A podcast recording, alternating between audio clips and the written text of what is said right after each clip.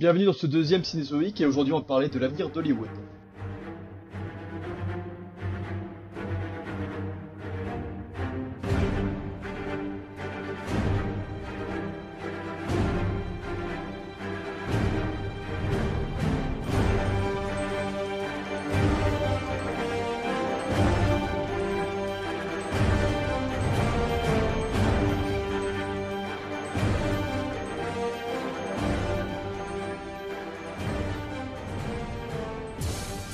Suis accompagné de Florian alias Laris, Salut.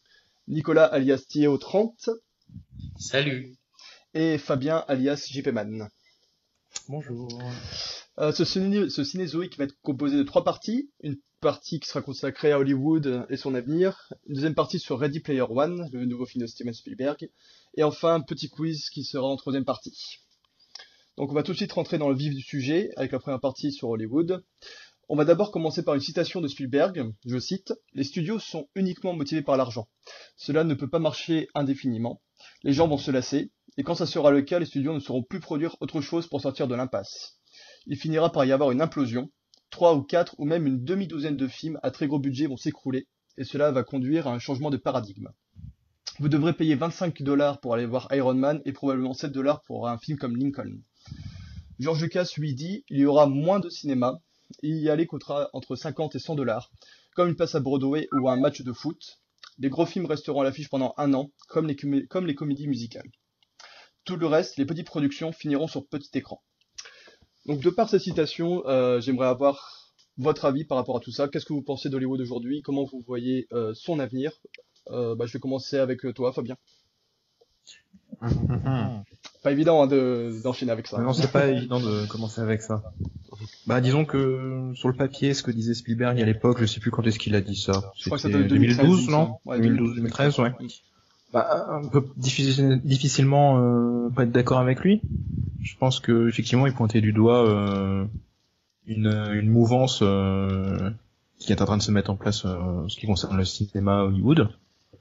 Euh, après, euh, est-ce que euh, Spielberg est bien euh,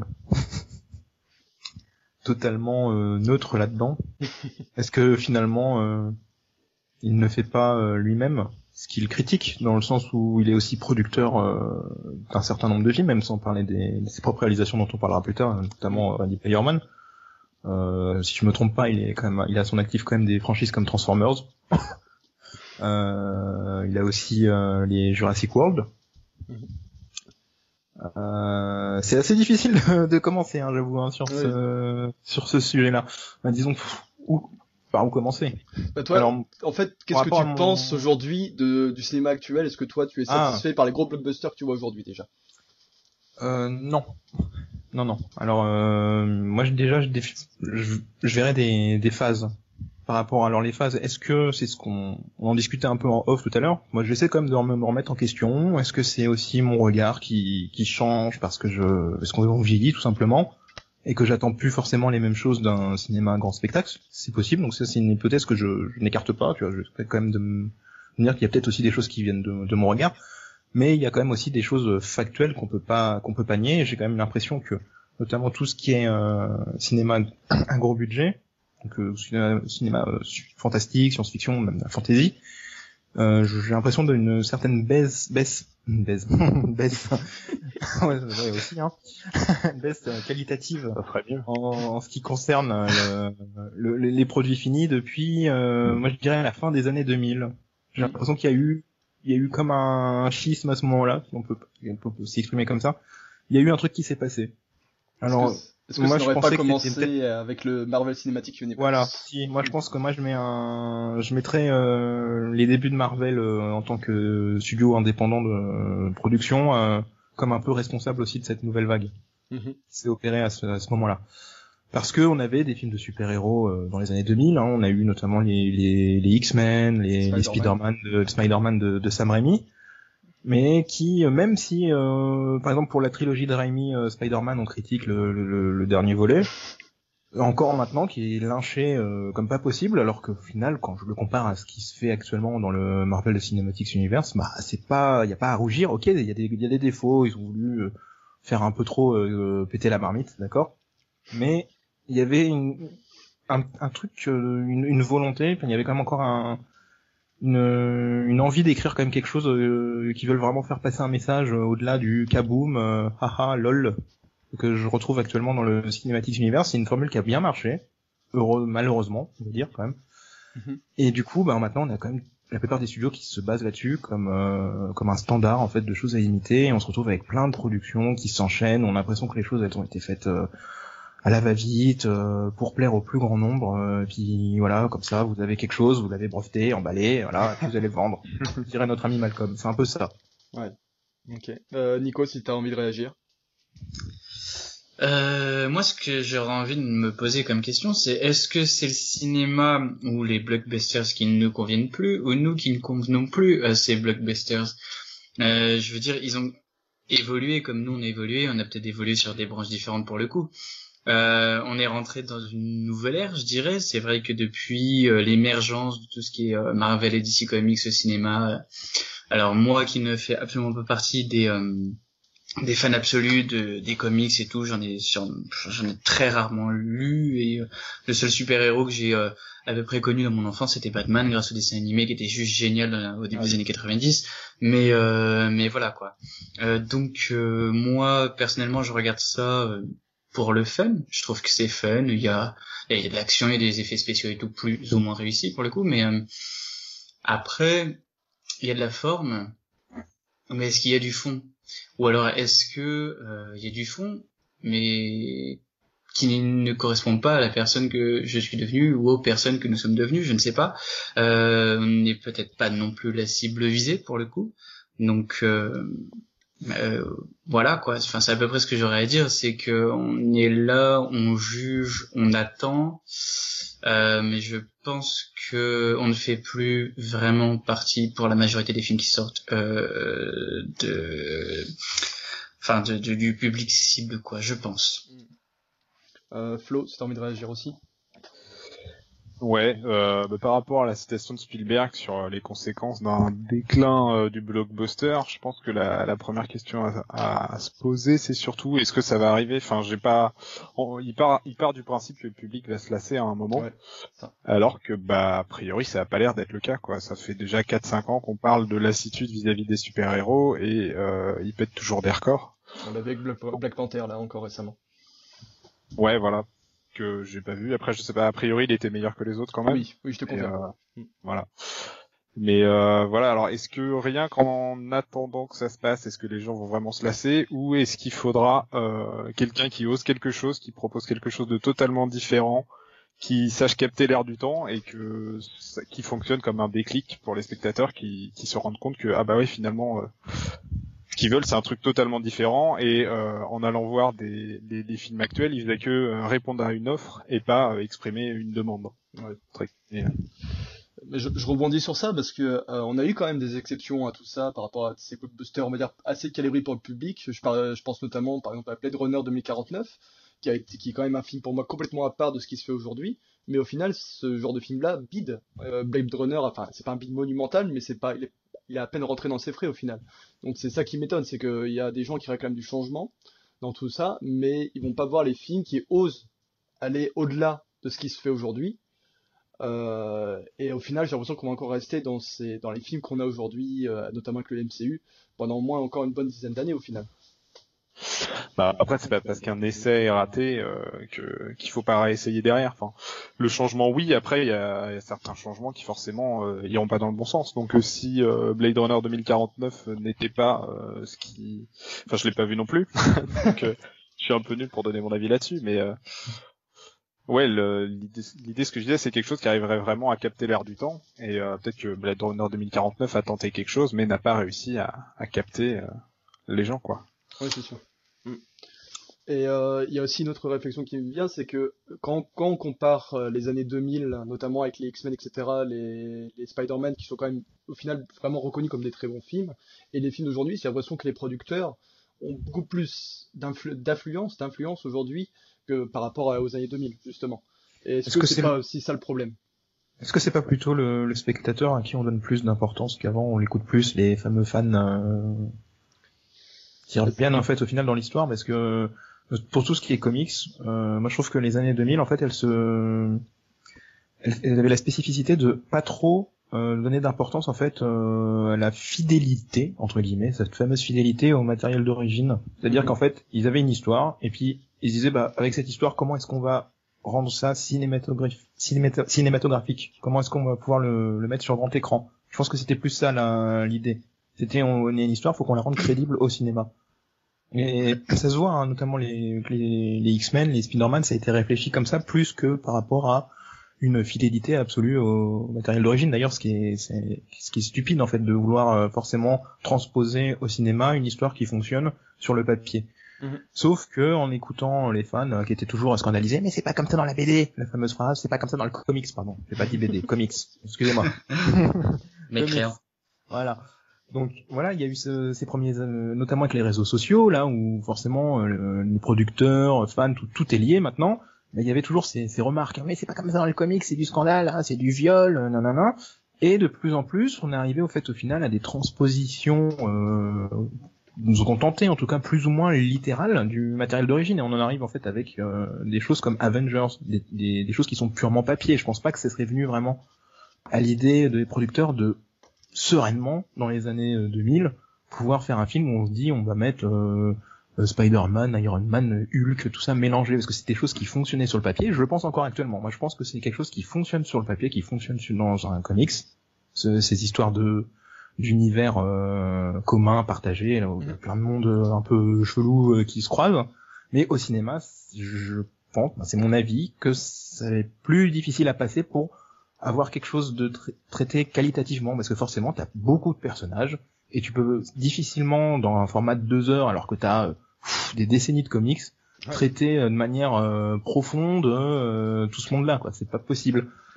Et euh, on en est aussi arrivé au point où euh, les histoires aussi, elles, la liberté des scénaristes, elle est limitée, à part le cas où Iron, avec Iron Man 3, ou notamment là, l'histoire du mandarin qui avait scandalisé tout le monde, parce que finalement il y avait une petite pirouette, et c'est pour ça que j'aime bien Iron Man 3, parce que c'était une petite surprise, je trouvais pas ça nul, moi, cette histoire de mandarin. Ouais. Qui au final n'était pas le méchant, hein, pour ceux qui qui connaissent pas, bah regardez Iron Man 3, vous comprendrez, je sais pas envie de résumer là maintenant. Mais euh, voilà, au final, il n'y a plus de surprise. faut respecter un cahier des charges qui est défini par les fans, euh, voilà, pour que quand ils arrivent en salle, ils soient contents, qu'ils aient ce qu'ils veulent, c'est-à-dire des histoires qui que eux ont lu ou, ou papa a lu, ou enfin c'est plutôt papa d'ailleurs qui est dans cette histoire euh, fait chier parce que c'est papa qui lisait euh, les comics, donc c'est des gens de 30-40 ans, on va dire. Ouais. Mm. Je crois que c'était euh, c'était euh, c'était Florian qui définissait ça comme ça là sur le forum il y a pas longtemps. C'est les films euh, les films de papa là actuellement en fait, par rapport à une référence Ouais, culturelle voilà. une référence culturelle en fait que euh, c'est les personnes ont connu dans les euh, pff, dans les années euh, je sais pas 70 80 voilà en lisant des BD quoi et euh... enfin, voilà j'ai perdu un peu le film mais grosso modo voilà je pense qu'aussi il y a cette histoire de euh, de fidélité au matériel d'origine avec ce- cette vénération du du, du geek aussi actuellement voilà le geek c'est devenu hype voilà c'est c'est cool le geek et le geek faut pas le contrarier ou le nerd, ou je sais pas ce que, ce que vous voulez, quoi. Faut, faut pas le contrarier, faut aller dans son sens et il faut tout refaire pareil, mais différemment. Voilà, enfin, différemment, dans le, dans le traitement. Ouais. Je pense que ça a beaucoup, beaucoup, beaucoup joué, ça, cette histoire de, d'écouter les, la fanbase. Hmm. Ou une partie de la fanbase, parce que je pense qu'il y a des, il y a des gens qui aiment les comics et qui ont le recul tout à fait pour comprendre qu'une adaptation cinématographique, c'est pas la même chose que, qu'un comics, et que c'est bien de laisser aussi à un créateur le- la possibilité de mettre sa propre patte et de redéfinir une histoire euh, différemment. C'est c'est ça qui, qui faisait euh, pour moi le, le brio de, de, de, de Spider-Man de, de Sam Raimi, c'est qu'on sentait qu'il y avait vraiment une patte personnelle. Moi, je trouve pas de patte personnelle dans les Marvel que je vois actuellement. Mm, vrai. Nico, je- il me semblait que tu voulais réagir.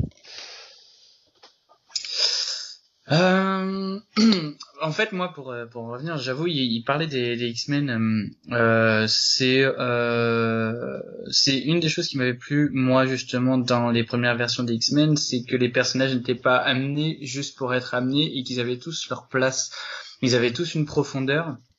On sentait qu'ils avaient tous une histoire euh, sans forcément qu'on s'y attarde et tout ça machin mais il y avait quelque chose il y avait une patte il y avait une espèce de petite noirceur et tout qui était assez sympa. Bon on va dire que c'était pas non plus des grands grands films mais mais c'était quand même assez cool à regarder pour euh, le coup et rien que pour ça quoi.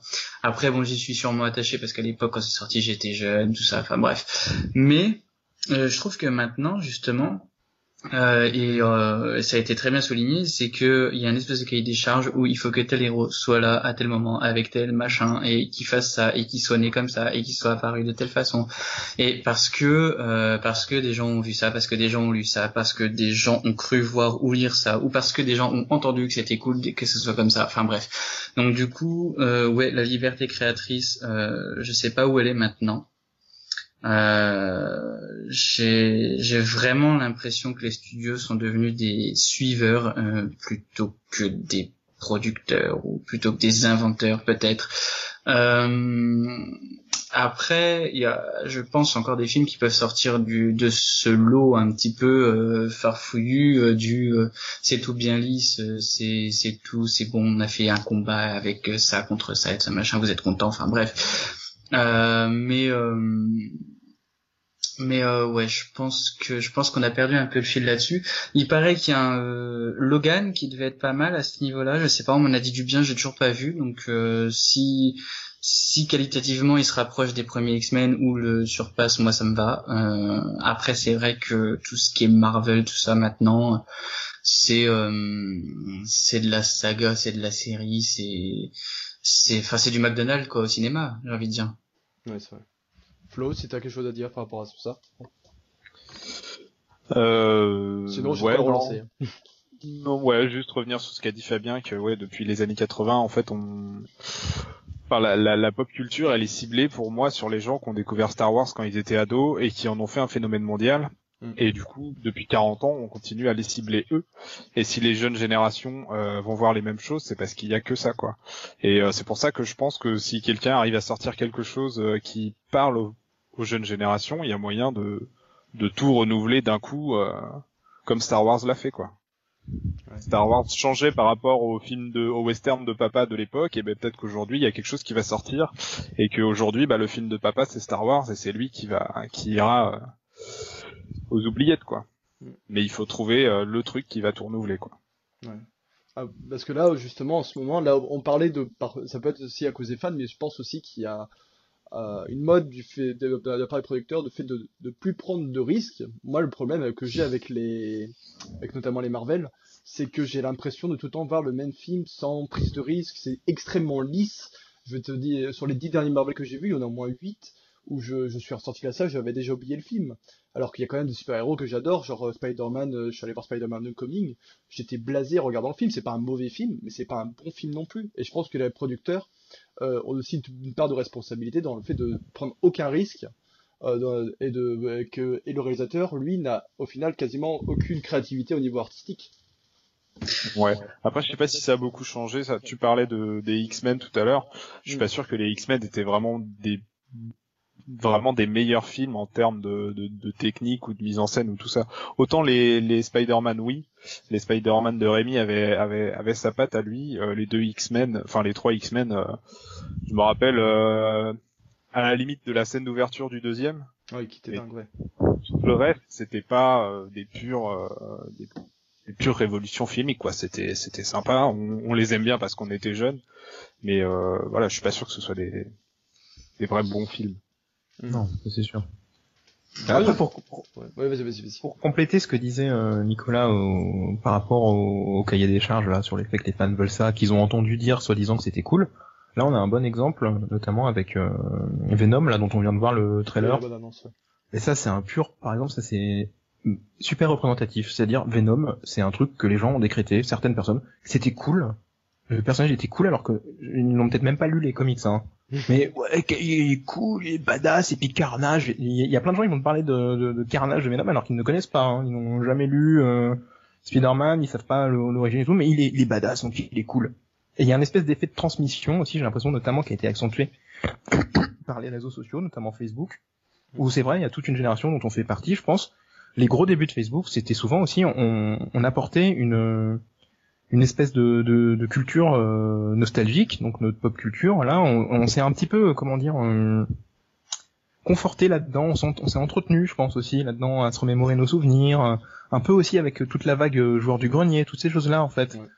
où on a fait ressurgir des choses, on s'est créé tout un monument d'un truc commun et Et c'est aussi comme ça qu'on a pu véhiculer des idées euh, sur tel personnage, il est cool, faut le connaître. Mais donc du coup, un peu les gens après pour faire genre, euh, on, on s'insère dans cette euh, dans cette culture-là. Ah ouais, Venom, il est trop cool. Ah ouais, il est badass et ainsi de suite. Et en fait, les gens se font une représentation mentale en fait d'un de personnages, d'histoires, même de de sagas, de trucs de la pop culture qui ne leur appartient au final pas, qui a juste été véhiculé notamment. Je pense je pense que les réseaux sociaux ont une grande une grande part d'influence là-dedans et qui du coup euh, rejettent leur volonté euh, sur euh, sur ces mêmes réseaux sociaux et font que les, après les, les, studios et tout ça quand ils, qu'ils observent, hein, je pense même un petit peu les attentes et tout ça des gens, des fans, soi-disant fans, et ben, ils matérialisent ça par des par des productions comme on peut le voir là avec Venom.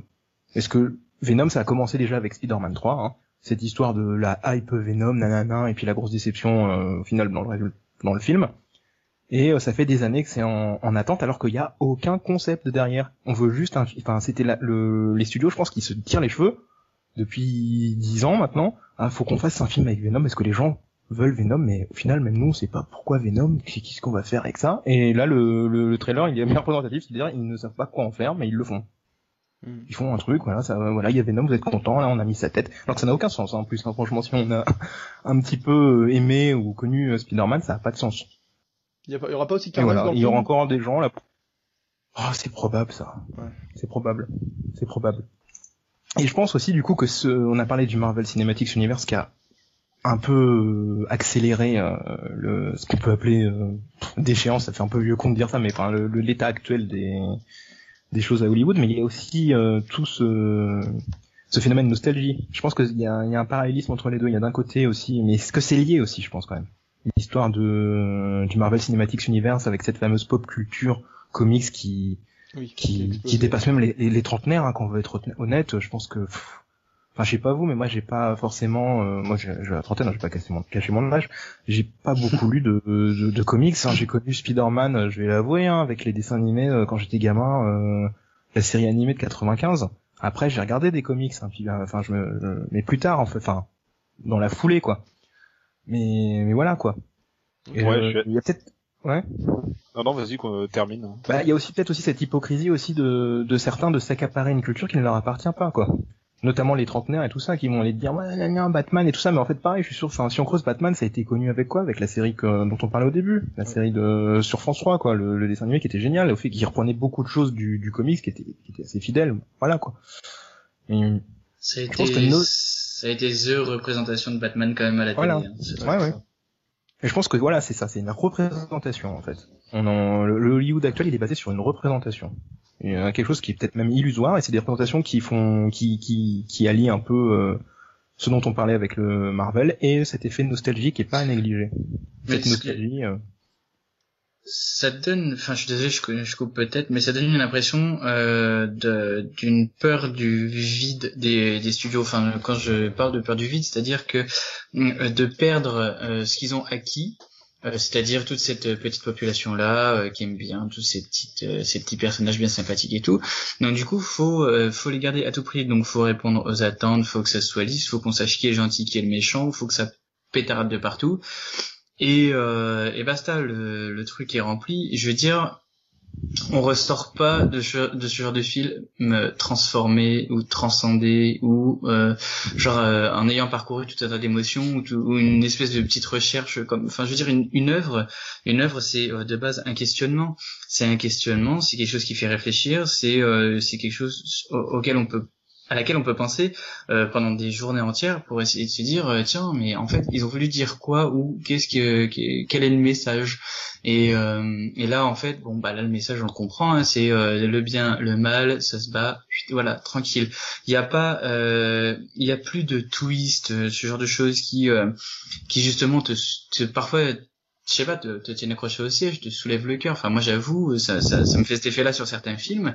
Euh, genre par exemple, euh, je sais pas, euh, si ça vous dit quelque chose, mais de visite quoi. Rien qu'un film comme ça, c'est c'est c'est tout un questionnement pendant pas mal de temps sur le film et à la fin quand tu sais réellement qui sont les personnages, tu d'un seul coup ton cerveau ton cerveau débloque quoi. Et tu Shyamalan ça, c'est ça? C'est Shyamalan celui-là. Ouais, ouais, ouais, ouais, je l'ai vu. Mais moi, j'ai, je, trouve ce genre de film excellent pour le coup. C'est pas des grands films, ça a pas coûté des millions et des millions, mais ça marche. Flo, tu voulais réagir à ce qu'avait dit parce qu'elle dit euh, ouais, très bien. Je voulais ouais confirmer un peu son ressenti sur le fait que oui pour moi les tous les héros de comics c'est des héros qui parlent enfin c'est les héros de jeunesse des gens qui ont 10 15 ans de plus que nous et euh, quand tu les écoutes les journalistes pop culture qui ont cet âge-là, ils te parlent de Strange, la revue Strange, je sais pas si vous avez déjà entendu parler de ce truc-là. Oui. Qu'ils ont tous découvert les super-héros dans Strange, qu'ils allaient acheter au bureau de tabac et que c'était la révolution pour eux. Et ben moi ça me parle pas du tout ça. Enfin euh, et j'ai l'impression que comme Star Wars, euh, les héros du Marvel Cinematic Universe sont à destination de ces gens-là. Ce sont les héros d'enfance de ces gens-là mm. et pas les nôtres et encore moins ceux de des gens plus jeunes que nous. Et il euh, n'y a pas vraiment de héros de la même envergure euh, apparu après quoi. Et à part Harry Potter, euh, qui est issu de l'enfance des, enfin des enfants des années 2000, il y a, y a personne d'autre à la hauteur, quoi c'est vrai.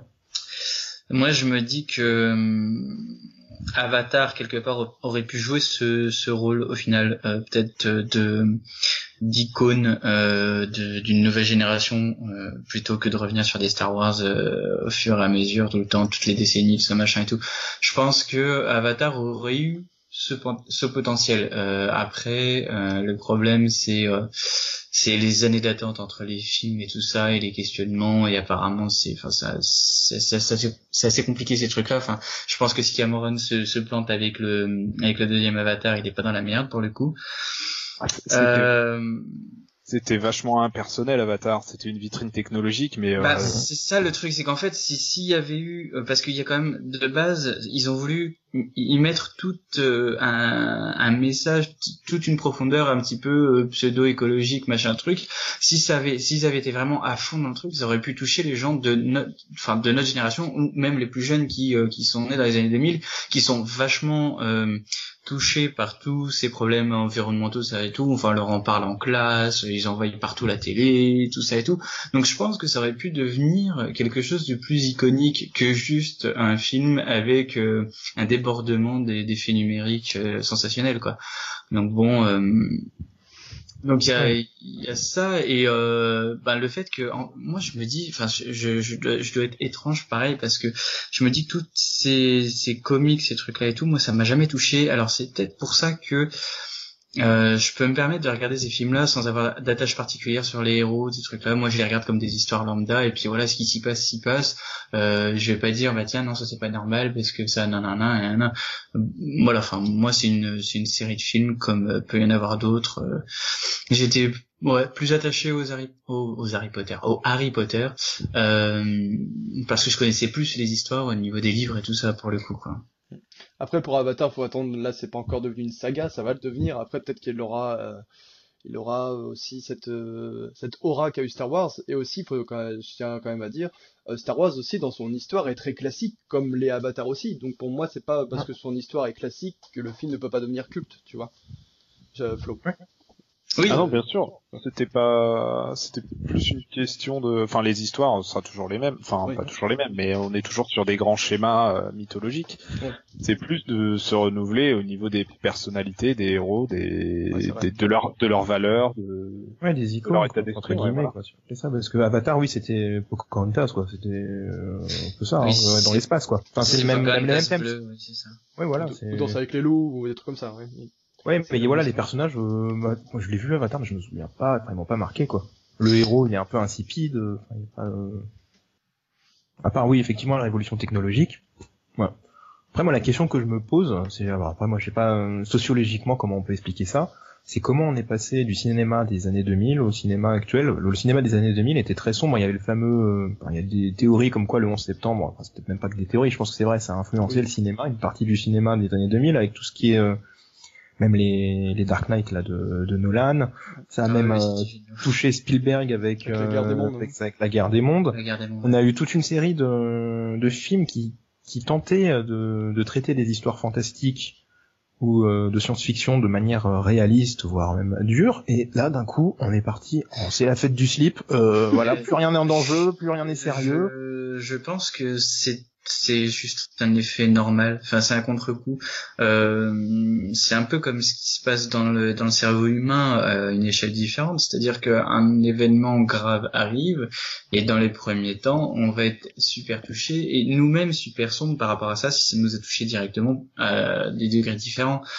Et ensuite, euh, on va avoir un phénomène qui va justement nous tendre, à moins qu'on tombe en grave dépression, ce qui serait dommage, mais qui va nous tendre justement à essayer de vouloir voir la vie euh, en, en, rose entre guillemets quoi, en rose, en bleu flashy et tout ça, c'est trop bien la vie, on est content d'être là et tout ça.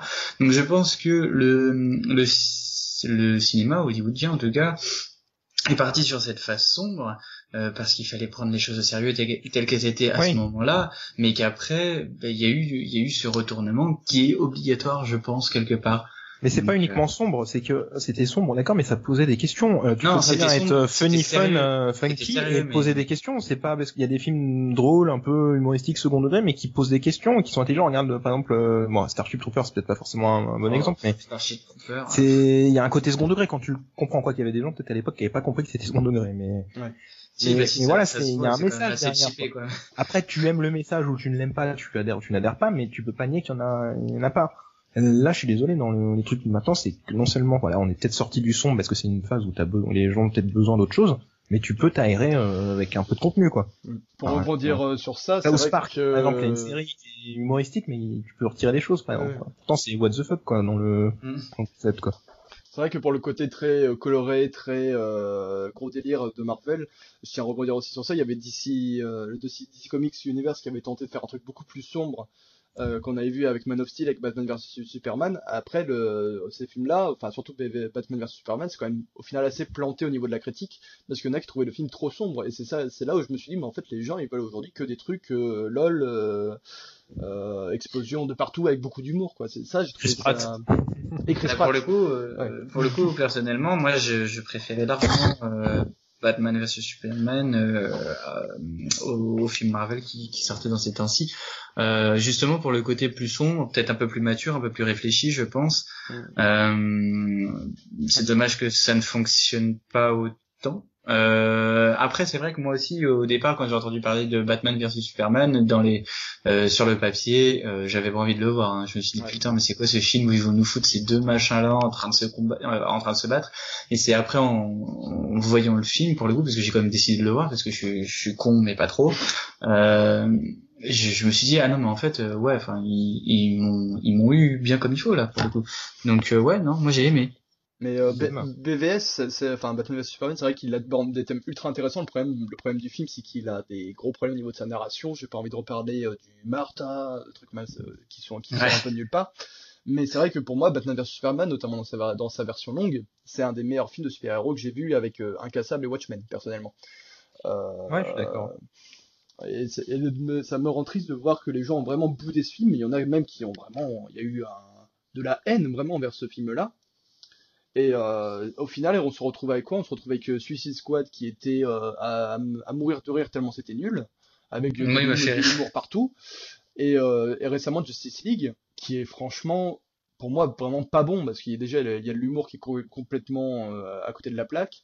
Et le film est à ce côté Marvel avec un, qui est très plat, un film extrêmement plat, et ça me rend triste de me dire avec euh, de, là où on est parti avec un Man of Steel qui était quand même très sombre avec des, un propos très intéressant, et pareil pour Batman vs Superman, ça me rend triste de dire que DC que DC a décidé de, de prendre la même pente que celle de Marvel au final. Ouais. Ce qui s'est passé avec, euh, avec Justice League, c'est euh, c'est assez étrange parce que moi, quand je l'ai regardé, euh, j'ai eu l'impression de voir un espèce de film de série B ou un truc comme ça, enfin qui, qui, sortait comme ça. Et c'est euh, c'est c'est dommage parce que ouais ouais comme tu dis, c'était super bien parti. Enfin super bien parti, c'est un, un grand superlatif, mais mais euh, mais mais voilà ils avaient pris une direction ils avaient euh, eu les couilles de prendre une direction différente de, de ce que faisait Marvel pour en revenir sur un truc où euh, les personnages sont plats. Euh, moi Wonder Woman euh, perso je la supporte pas.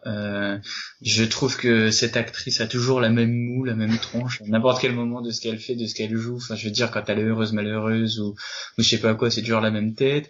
Dans son propre film je veux dire la meuf elle était tout le film euh, avec une espèce de béatitude dans le dans les yeux et au niveau de de la bouche. Et, et je, je, me suis dit, mais en fait, t'es en train, t'es en train de découvrir quoi? Est-ce que c'est un plateau de cinéma ou est-ce que le rôle que tu joues, c'est vraiment une espèce de débile mental qui euh, qui, qui, qui, sort de, de, de, de sa petite terre entourée de mer là et puis qui euh... enfin je veux dire merde c'est quand même une meuf qui est de de, de, de putain de pouvoir. Ouais ok elle découvre elle est un peu comme une gamine et tout mais il y a des moments le film se veut un peu entre guillemets sérieux avec des causes un peu plus sérieuses donc pourquoi tu fais tout le temps cette tête meuf quoi? Enfin il y a un moment donné voilà. Mais bon ah bah c'est l'actrice ça, c'est ouais. autre chose encore. Bah, ouais c'est ça, mais je sais pas, euh, ils auraient, ouais ok elle est super belle, mais ils auraient dû choisir quelqu'un qui a un peu plus de, de caractère quand même. Qui... Je sais pas, moi j'aurais dit justement que c'était euh, le rôle qu'on lui avait demandé de jouer, euh, la fille un peu ébahie euh, qui sort de son île. J'aurais pas dit que c'était l'actrice quoi. Ouais, mais je sais pas, la fille ébahie, ça va bien à un moment. Après, mais après c'est peut-être trop, hein, c'est peut-être forcé, quand, mais euh, quand, elle, dire... quand, elle, quand, elle, rentre dans l'action, quand il y a vraiment des choses à faire et que tu la vois qu'elle a toujours la même tête, je me dis qu'il y a un souci. Ou alors on, on a fait un travail numérique sur son visage pour qu'elle garde toujours le même, j'en sais rien, mais enfin c'est c'est, c'est assez perturbant. Moi j'ai trouvé ça perturbant pour le coup. C'est peut-être plus la direction d'acteur que l'actrice elle-même. Si oui. on lui dit tu la joues comme ça tout le temps, bah c'est pas sa faute à elle, elle, elle obéit. Enfin j'en sais rien après. Hein, mais... La seule chose que je retiens de Wonder Woman, c'est Ares avec une moustache. Voilà. Oh putain. Mais Alors, on c'est vrai que Ouais, Man ouais, of Steel était Man of Steel était c'est intéressant après il m'avait fait mal à la tête la fin. Euh, c'est vrai que Batman versus Superman j'ai vu la version longue j'ai pas vu la version euh, cinéma en fait Ouais. et j'ai vraiment aimé hein moi je du coup des fois je me disais mais tu dois être con ou quoi? Parce que je voyais les critiques partout je me dis je vais avoir un souci euh, syndrome Jurassic World j'ai pas compris enfin je sais pas et non j'ai trouvé ça bien quoi Enfin, c'était intéressant, moi je trouvais ça cool justement ce, ce questionnement un peu, enfin voilà le questionnement de qu'est-ce qu'un dieu, qu'est-ce que, enfin là le rapport, euh, est-ce que c'est au niveau éthique, est-ce que c'est correct de laisser un gars comme ça qui est surpuissant euh, faire la loi tout seul sans contrôle? Enfin il y avait plein de trucs comme ça, c'était les questionnements de, de de Batman étaient, étaient intéressants, il avait, tu, tu pouvais lui donner raison, enfin il, on n'était pas placé du côté de du côté ah, maintenant Superman il est gentil, euh, Batman nana, on comprenait euh, Batman, enfin voilà il voyait euh, au-delà de avait- non, non, mais ouais, c'était ça. ça ils ont montré les conséquences. C'est vrai que dans les films actuels, des fois, on te montre souvent, ouais, boum, boum, ça explose de partout. Et Mm. puis, il y a pas de conséquences. Il y a plein de gens qui meurent et on nous interroge pas là-dessus. Enfin, voilà, c'est cool, ça a explosé. Et là, Batman vs Superman, ça nous montrait que non, c'était pas cool, quoi. La bataille de de Man of Steel, là, justement, celle qui m'avait fait mal à la tête dans le premier, bah non, il y a eu des morts et puis ça l'a traumatisé, quoi. Euh, Bruce Wayne et lui, il se questionne, il dit, mais on peut pas laisser un gars comme ça euh, être capable de, de tant de dégâts. euh, agir comme ça sans contrôle. Il y avait beaucoup de questions intéressantes. C'était vraiment, je suis déçu que c'est pas été euh, bien perçu. Alors après, il y a peut-être des, oui, c'est pas parfait, je dis pas c'est pas le film du siècle, mais euh, moi je me j'avais passé un bon moment. Puis ça m'avait un peu creusé, euh, enfin fait fonctionner les ménages un petit peu quoi. Je me dis ah ouais.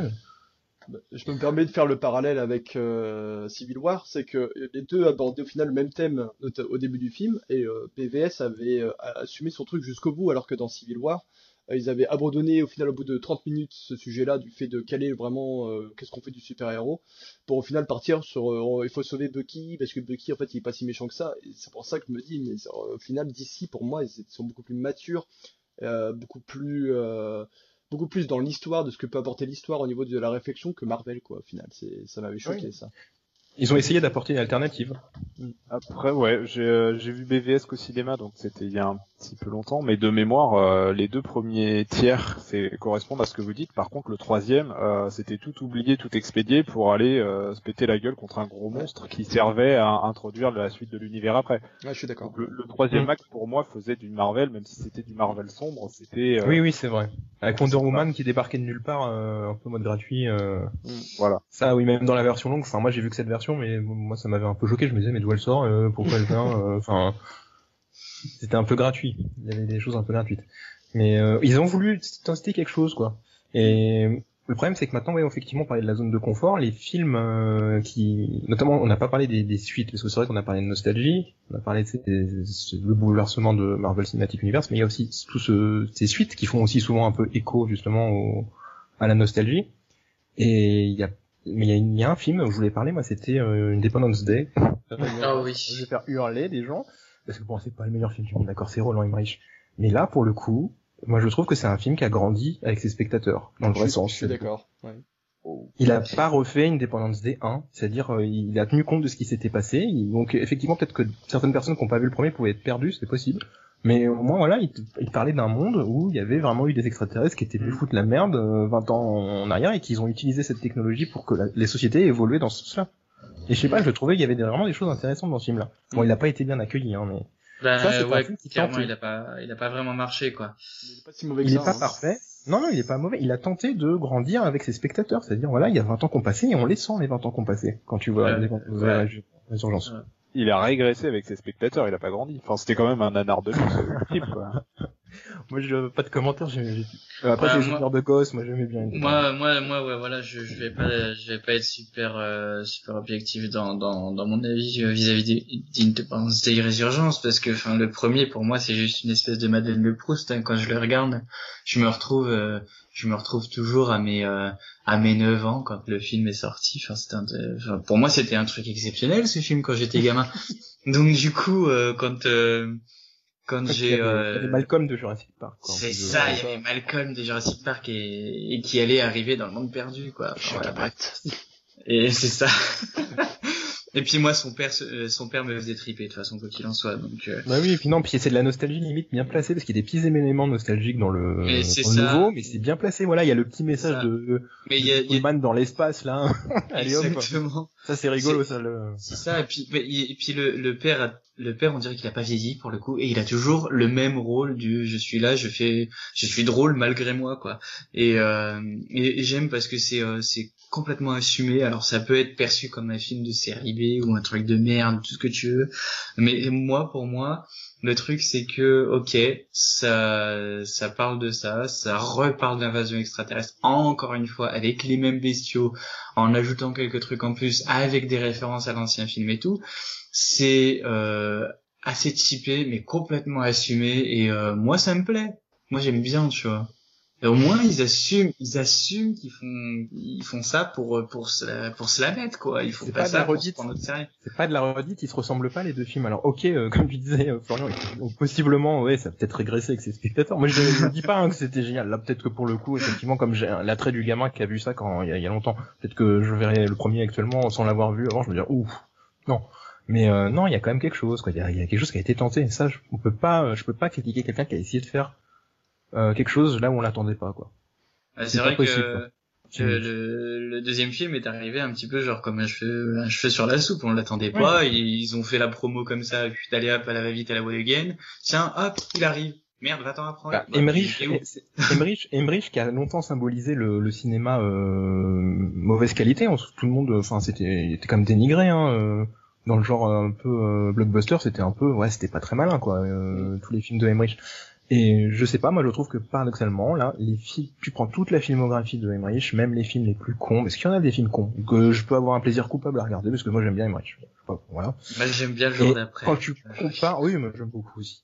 Mais quand tu compares à, à- ouais, à ce qu'on me propose actuellement, bah, je suis pas sûr que c'est à rougir en fait. C'est-à-dire quelque chose qu'on critiquait il y a, il y a, il y a 20 ans comme étant le, la cuvette des chiottes du ciné en gros, quoi, parce que c'est un peu ça qu'on pouvait voir dans les critiques et tout le monde. Bah maintenant, t'as les mêmes critiques qui vont aller encenser euh, des, des trucs un peu euh, type Marvel ou voilà qui, qui cassent pas trois pattes à un canard et qui, qui... donc je sais pas, je me... où est la logique là-dedans je... Après, C'est ça, c'est ça qui me choque, c'est aussi de voir les critiques presse aduler des films. Je vois encore les, les critiques presse de Star Wars 7, Star Wars 8 ou de films Marvel, mais je, me- je suis choqué de me dire, mais comment des mecs qui ont vraiment plus, ont plus de 40 000 films à leur actif euh, en, ter- en termes de cinéphilie, arrivent à mettre des notes comme ça euh, à des films qui sont aussi insipides, quoi. parce que c'est peut-être les mêmes mecs qui ont lu les, les comics quand ils étaient jeunes. Ouais, peut-être. Mais euh, Après, la critique évolue.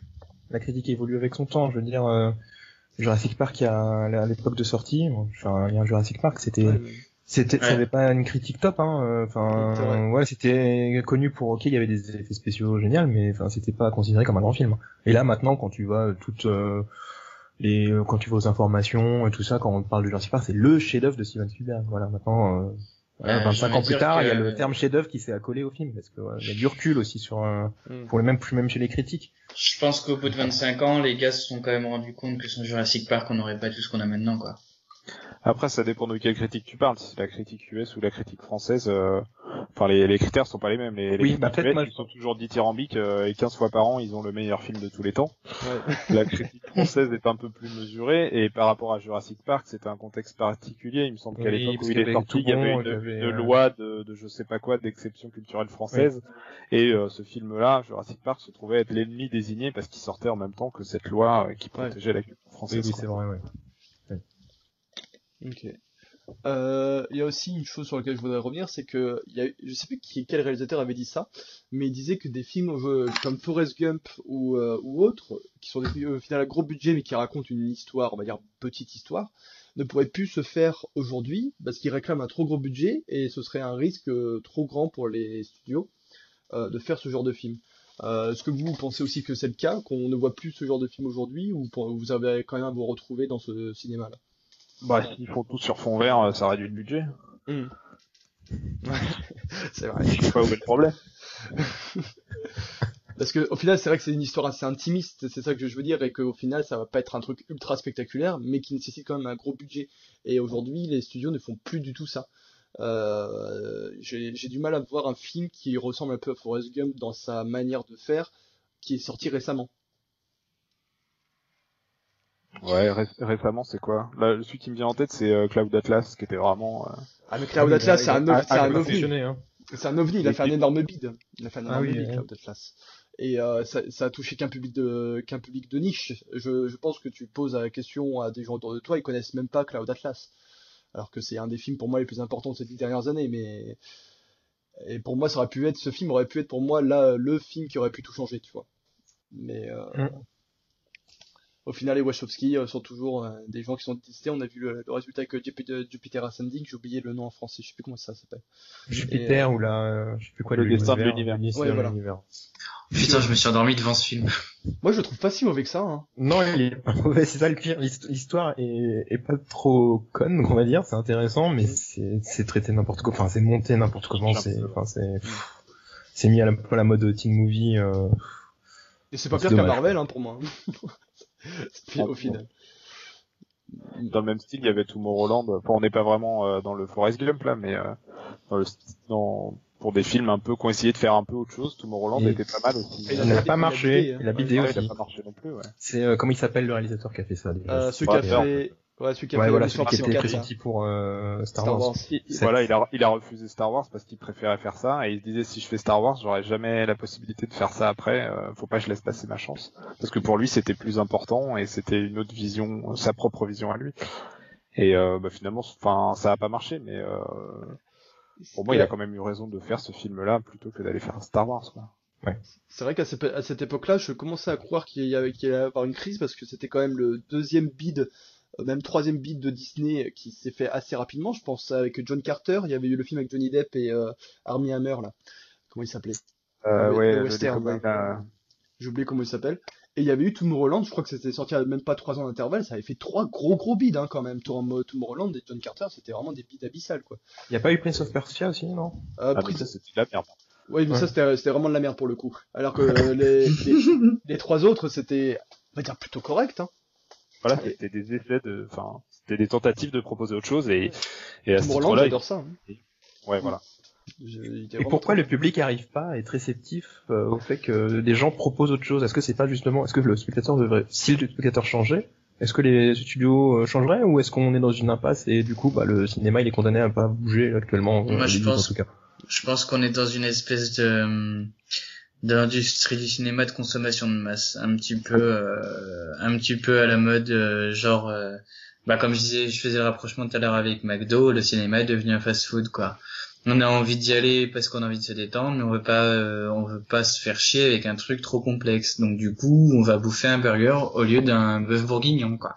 Donc euh, bah c'est c'est la même chose au final. Mm. On est on est on est devenu des euh, des des consommateurs de masse privilégiant la quantité plutôt que que la qualité des choses et que on n'a pas ouais on n'a plus envie de de se triturer les méninges. On veut juste voir un truc sympa et joli quoi. Voilà. Et Je sais même pas si c'est ça. Enfin, ça se trouve, les gens seraient allés voir Tomorrowland, ils auraient aimé. C'est juste qu'ils y sont pas allés parce que euh, ça leur a pas donné envie. c'est, enfin, enfin, je fais une nuance entre le fait de de pas réussir à faire venir les gens et le fait de, de- d'être un film qui plaît pas. C'est- Enfin, il peut très bien y avoir des films qui, avec le temps, euh, en, en DVD ou en vidéo, euh, vont rattraper totalement les spectateurs qui sont perdus au cinéma. Euh, selon- Il y a eu Fight Club comme ça, ouais. Mais donc, Runner à selon- l'époque aussi, il y a longtemps. Selon toi, selon toi, le film n'a pas marché parce que quoi? Parce que la, la, la publicité autour a été mal faite? euh, Non, il y a une grosse com dessus quand même. Ouais, plus que les, les gens n'ont pas envie de sortir de leur zone de confort, on va dire. Mais si tu arrives à les faire venir, bah, peut-être que ça va leur plaire. C'est plus ça. Alors que toi, t'étais plus dans le truc, euh, bah, les, les gens sont des cons et, Non, je dis pas qu'ils sont euh, cons parce ils, que aiment pas, je, ils aiment pas ce qui est bien. je dis pas que les là, gens sont cons parce que je dis pas que tous les gens qui vont manger McDo sont obèses, tu vois, par exemple. Mais euh, ouais, je, je pense pas que les gens aient mauvais goût. C'est juste que faut leur donner envie de sortir de leur zone de confort. Et une fois qu'ils seront sortis, ils vont peut-être se rendre compte que c'est bien. Ouais, Et, euh, Après, je dis pas non plus que de vouloir se détendre sans réfléchir, c'est pas avoir un mauvais goût. Hein. C'est un autre, euh, c'est un autre goût, une autre vision des choses. Après, c'est vrai qu'on a tellement euh, soupé les gens avec ce, ce genre de méthode que, comme moi, comme tu dis, ouais, c'est une espèce de zone de confort. Les gens euh, savent à quoi ils vont s'attendre et, euh, et justement, quand tu sais ce que tu vas voir, euh, bah oui, tu y vas quoi. Tu, tu sais que ça va te plaire, qu'un truc que tu ne connais absolument pas et dont l'histoire ça change vraiment de tout ce que tu as pu voir avant et tout, tu, tu, tu te dis moi mais ça peut aussi bien me plaire que pas me plaire, bon allez je vais, je vais aller voir Marvel quoi. Et, euh, et donc du coup, euh, c'est vrai que les DVD parfois ont tendance à plus marcher parce que les gens vont peut-être plus avoir tendance à vouloir euh, acheter les DVD ou peut-être voir en streaming pour le coup maintenant. Euh, donc euh, Et au-delà de la volonté de voir quelque chose de différent, il y a aussi le, le coût, quoi. Enfin, la place à 10-12 euros, ben, t'as plus tendance à aller la mettre dans une valeur sûre que tu sais que ça va être euh, un- une copie de ce que, ce que t'as déjà aimé avant, plutôt que de tenter autre chose euh, qui, et prendre le risque de payer 12 euros pour un truc que tu vas pas aimer. alors les valeurs sûres maintenant sont dans des salles qui valent 15 euros la place quand même. Hein. Ouais, non, mais quand je parle de valeur sûre, de, de film, quoi. Ouais, non, non, mais euh, parce que là, les deux derniers films que j'ai été voir, c'était 15 euros dans de- la salle toute neuve, en mode euh, ultra 4K machin, avec des sons Ah oui, mais- partout, des sièges qui vibrent, enfin tout ça quoi. J'avais oublié que t'étais le genre de mec qui allait voir des films dans des sièges qui vibrent. Non mais, eh, non mais j'y peux rien, c'est c'est les, c'est à chaque fois que je choisissais la séance, il y avait que cette salle quoi. C'est un truc de ouf. Moi, moi, moi j'y peux rien si je vais me faire masser pendant que je regarde un film après. Euh, Il y, y aurait une chose sur laquelle je voudrais avoir votre avis, euh, parce que ça, ça va énormément impacter le cinéma des, ces prochaines années, c'était le rachat de la Fox par Disney. Euh, Qu'est-ce que vous en pensez vous, de, de ça? Perso, ça m'a fait ni chaud ni froid. Ouais. Moi, je- je- je- voilà. Pareil, hein, je vais pas les voir de toute façon leurs films, donc. Ah, je pensais Ouais, que ça allait faire plus, plus réagir que ça, tiens, je suis surpris.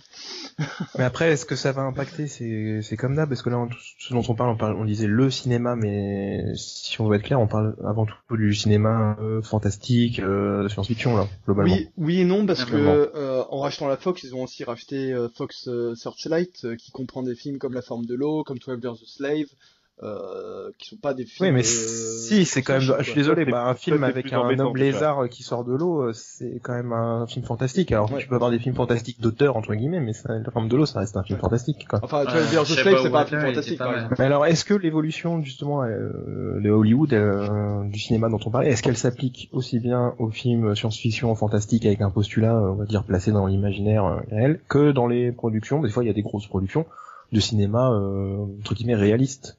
Est-ce que Mm. vous voyez une, une direction commune pour euh, les deux genres J'ai- pas suivi la question. En gros, je disais que on parlait avant tout d'une évolution dans le mauvais sens, là, entre guillemets, euh, pour le cinéma euh, fantastique, euh, de l'imaginaire, quoi. Ah Et non, je- bah non, moi je parle de. Et je demandais justement si vous voyez aussi une évolution parallèle, enfin, que ce soit aussi dans le cinéma dit réaliste, même à gros budget, ou en tout cas le cinéma qui traite d'histoires euh, où il n'y a pas de, pas forcément d'effets spéciaux, euh, enfin pas, enfin s'il y a des effets spéciaux, mais enfin voilà, je veux dire pas de, créatures imaginaires, de monstres Ouais. imaginaires, de, de choses fantastiques. quoi. Alors déjà, moi je suis pas d'accord sur le fait que c'est tout le cinéma de l'imaginaire qui part en couille. Euh, pour moi, non, c'est juste les blockbusters qui sortent au cinéma. Ouais. Mais euh, des cinémas de l'imaginaire excellents, il y en a, ça existe. Hein, Oui, euh, ou en des- VOD, en, en direct ou DVD, c'est c'est triste, tu peux pas les voir au cinéma, mais il y en a des très bons. Faut, faut juste savoir où les trouver. Mm. C'est plus le cinéma euh, grand public qui part en couille euh, et dans son ensemble, pas uniquement euh, le cinéma fantastique.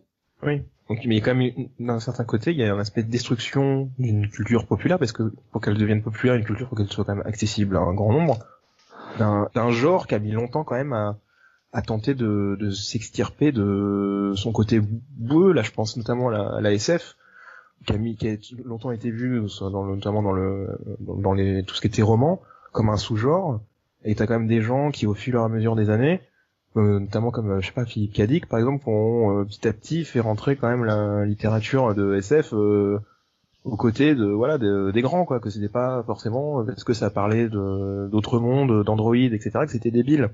Et je veux dire maintenant est-ce que du fait de cet accaparé cette cette culture euh, SF fantastique qui avait un peu repris des, des lettres de noblesse que ce soit en littérature ou même au cinéma où ça devenait quand même ça a monté on va dire pour en faire ce qu'on a actuellement, est-ce qu'on risque pas de euh, dégrader un petit peu le bah, le l'aura en fait de ce enfin le de, ce genre-là quoi? Est-ce qu'on risque pas de de nouveau se redire bah de toute façon ouais bon la SF c'est de la merde parce que euh, la seule SF ou le seul fantastique de qualité bah il faudra faire euh, des 10 000 allers-retours pour pouvoir y accéder je sais pas.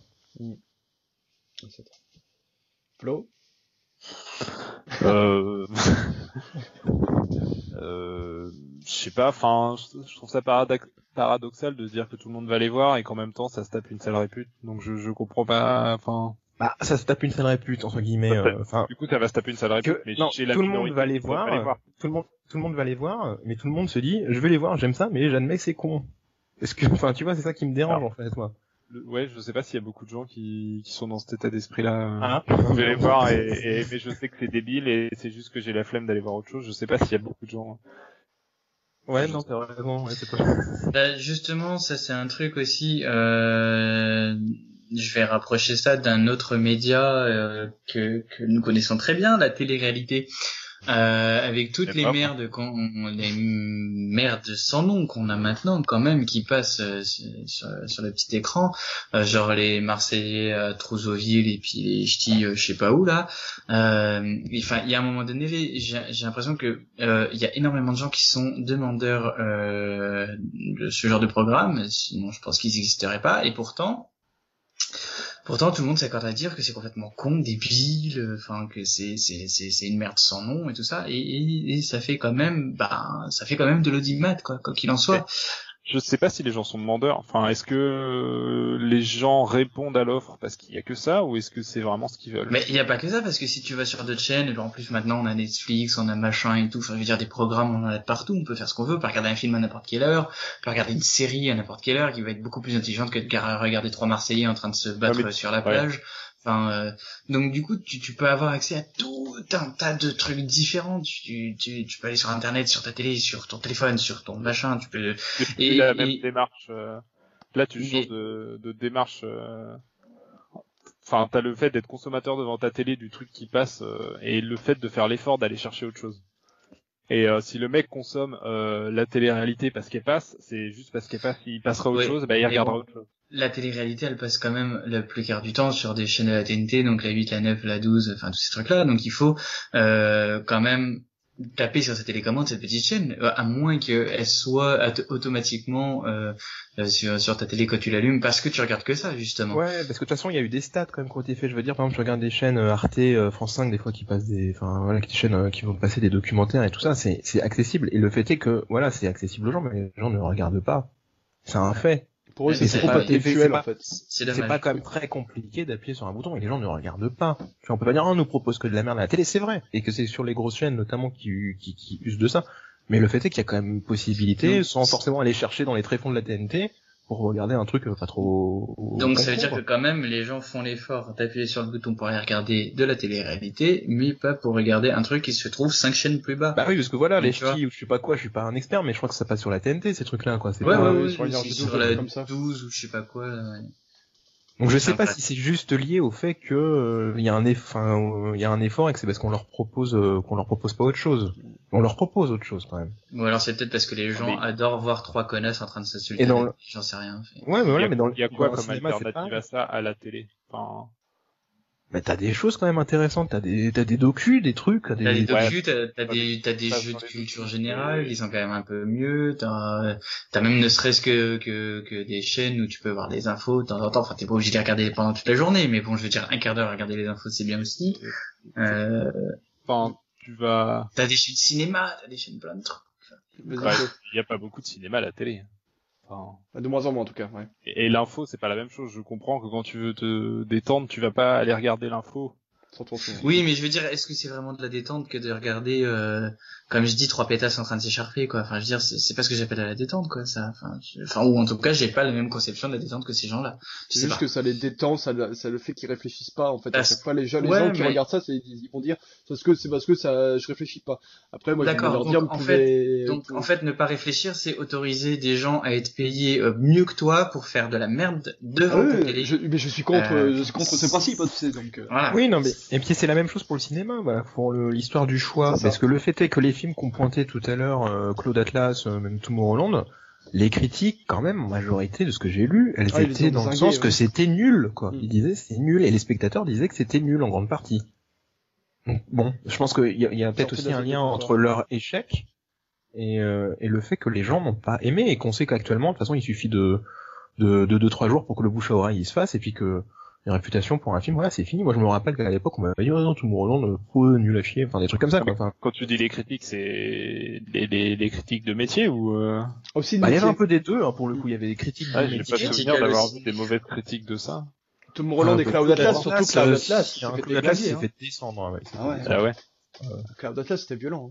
Délire métaphysique, euh, des trucs comme ça, euh, Wachowski n'a aucun sens, on n'a pas compris. euh. Ouais, ils font des nanars désormais. euh, Depuis, euh, encore pire que Speed Racer, alors que moi j'adore Speed Racer en plus. excellent Speed Racer Ouais. Donc, euh, bon. Il y a un dernier truc sur lequel je voudrais vous lancer avant de conclure, ce serait, euh, est-ce que pour vous, Netflix euh, ou d'autres plateformes comme ça sont un danger pour le cinéma? Netflix? Ah bah non c'est une chance Même avec Cloverfield euh, Paradox? Ah non mais il y a des exceptions mais pour moi euh, les deux trois dernières années les meilleurs films que j'ai vus ils étaient en DTV hein. Mais euh, je, en gros, ma question c'est est-ce que ça peut avoir un impact négatif sur le cinéma? Parce que par exemple, le fait que, par exemple, le Scorsese, son prochain film de Scorsese, de Scorsese, c'est The Irishman, ne sorte pas au cinéma, personnellement, ça me fait vraiment chier. En me disant, moi, Ah, pour moi, bah. Scorsese, j'ai envie de le voir au cinéma, j'ai envie de voir euh, Robert De Niro euh, avec Joe Pesci, avec euh, Al Pacino, j'ai envie de les voir au cinéma, pas sur ma, pas sur mon, mon PC. Ouais bah ça aura un, un impact négatif sur la fréquentation du cinéma mais Ouais. sûrement pas sur la quali sûrement pas sur la qualité des films à mon avis Oui, Une qualité euh, autre autre en tout cas parce que je pense que quand tu crées un le ça dépend beaucoup du le format il va dépendre de du lieu de, de projection je pense que tu réalises pas un film de la même manière quand tu sais qu'il va être projeté en salle et quand tu tu le réalises directement pour la pour la télé Enfin, je, euh, je sais pas mais je- c'est peut-être pas forcément en amont hein. si le film il est racheté par Netflix oula il se passe quoi là? Et quoi Non, j'ai rien entendu. non non passe rien ah non il y a une vidéo qui s'est lancée sur mon PC Ah. et euh, Non, du coup ouais je sais plus ce que je disais Ce que Ouais, je disais euh, en fait, ça, le, du fait que le, le film, si il, va passer sur un- sur Netflix, peut-être qu'il aura pas été conçu, euh, créé, enfin, la- avec les mêmes, euh, forcément que tu n'auras pas le même résultat parce qu'il a pas été conçu de la même, euh, avec, avec le même objectif, quoi, de- d'être projeté. Bah après, il n'est pas forcément conçu pour Netflix. hein. Il y a des films qui sont finis et qui sont rachetés par Netflix parce que les cinémas osent pas les diffuser parce qu'ils se disent euh, ça va pas plaire au public. Donc Mm. de ce point de vue-là, euh, Netflix est une chance. Après, euh, est-ce que moi, moi, je aussi, le problème que j'ai aussi avec ça, c'est que on pourra pas avoir ce film en format physique. Moi, euh, quand il y a un film que j'ai adoré, j'ai envie de l'avoir en format physique pour me dire qu'il m'appartient aussi maintenant ce film.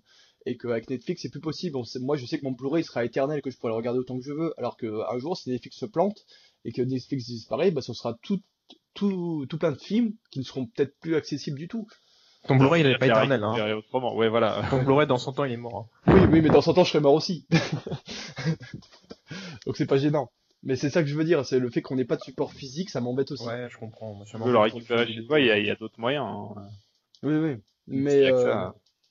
voilà, par exemple, le fait de que je imaginez le fait qu'on puisse pas avoir Jurassic Park chez soi en DVD ou en Blu-ray, ça vous ferait pas chier parce qu'il est sorti que sur une plateforme. Moi personnellement, ça me ferait chier. Je suis pas un grand collectionneur, donc euh, Ouais. je sais pas. En tout cas, ça, pour moi, ça, la question que je me suis posée, mais qu'est-ce qu'on va faire des supports physiques euh, par- avec, avec Netflix? Un peu la, la nostalgie euh, des, des, des Super 8, de la bobine, euh, tout ça. C'est ça. après, faut- bon. Moi, ça, Et- m- ça, m'embête un peu, mais bon, je me dis qu'il faut, faut bien un peu aussi évoluer, quoi, avec son temps, hein, Ouais. c'est comme ça, quoi. Et il y a une dernière chose aussi, c'est que par exemple dans 10 ans, est-ce que est-ce que on se souviendra des films comme Okja qui sont qui, qui sont des très bons films, hein, mais se seront perdus dans la masse des films disponibles sur Netflix au final. Et ça, ça m'embête aussi. Euh, c'est pas des films pour moi qui auront un statut de culte parce qu'ils seront, il sera, il se sera perdu dans la masse de Netflix. Et pour Je moi, c'est un danger pas- ça. On n'a pas assez de recul pour voir ça. Enfin, Ouais. Peut-être qu'il y a des films Netflix qui vont vraiment cartonner euh, et être aussi cultes qu'un film cinéma. Je pense qu'on n'a pas assez de recul pour euh, pour le dire. Mais peut-être qu'il n'y a pas encore le gros film Netflix qui est sorti aussi. Enfin, il n'y a pas non plus 36 films de cinéma qui deviennent des, des trucs historiques. Mais est-ce que l'expérience, elle est la même quand tu vois un film euh, chez toi, euh, quand tu vas au ciné? Pour moi, non. Bah, euh, moi non plus, je pense que c'est pas pareil. Ouais, c'est ça qui m'embête, c'est que je, voilà, moi j'ai envie de vivre, euh, par exemple, j'ai Irishman, j'avais vraiment envie de vivre au cinéma, j'ai pas envie de le regarder sur mon PC. Après, je, serais que, je sais que je vais le faire, mais euh, un film de Scorsese, moi j'ai envie de le voir au cinéma. Du coup, la qualité de- du cinéma, c'est le, le ressenti instantané euh, dans la salle. Enfin, Ouais, c'est ça, le fait d'être euh, dans une ambiance, dans une Ouais, ambiance, dans une ambiance. voilà, c'est ça. Et le fait, le fait que je vais plus pouvoir euh, trou- retrouver ça euh, pour ce film-là, bah, ça, m'embête vraiment, quoi. Et je pense que je suis pas le seul.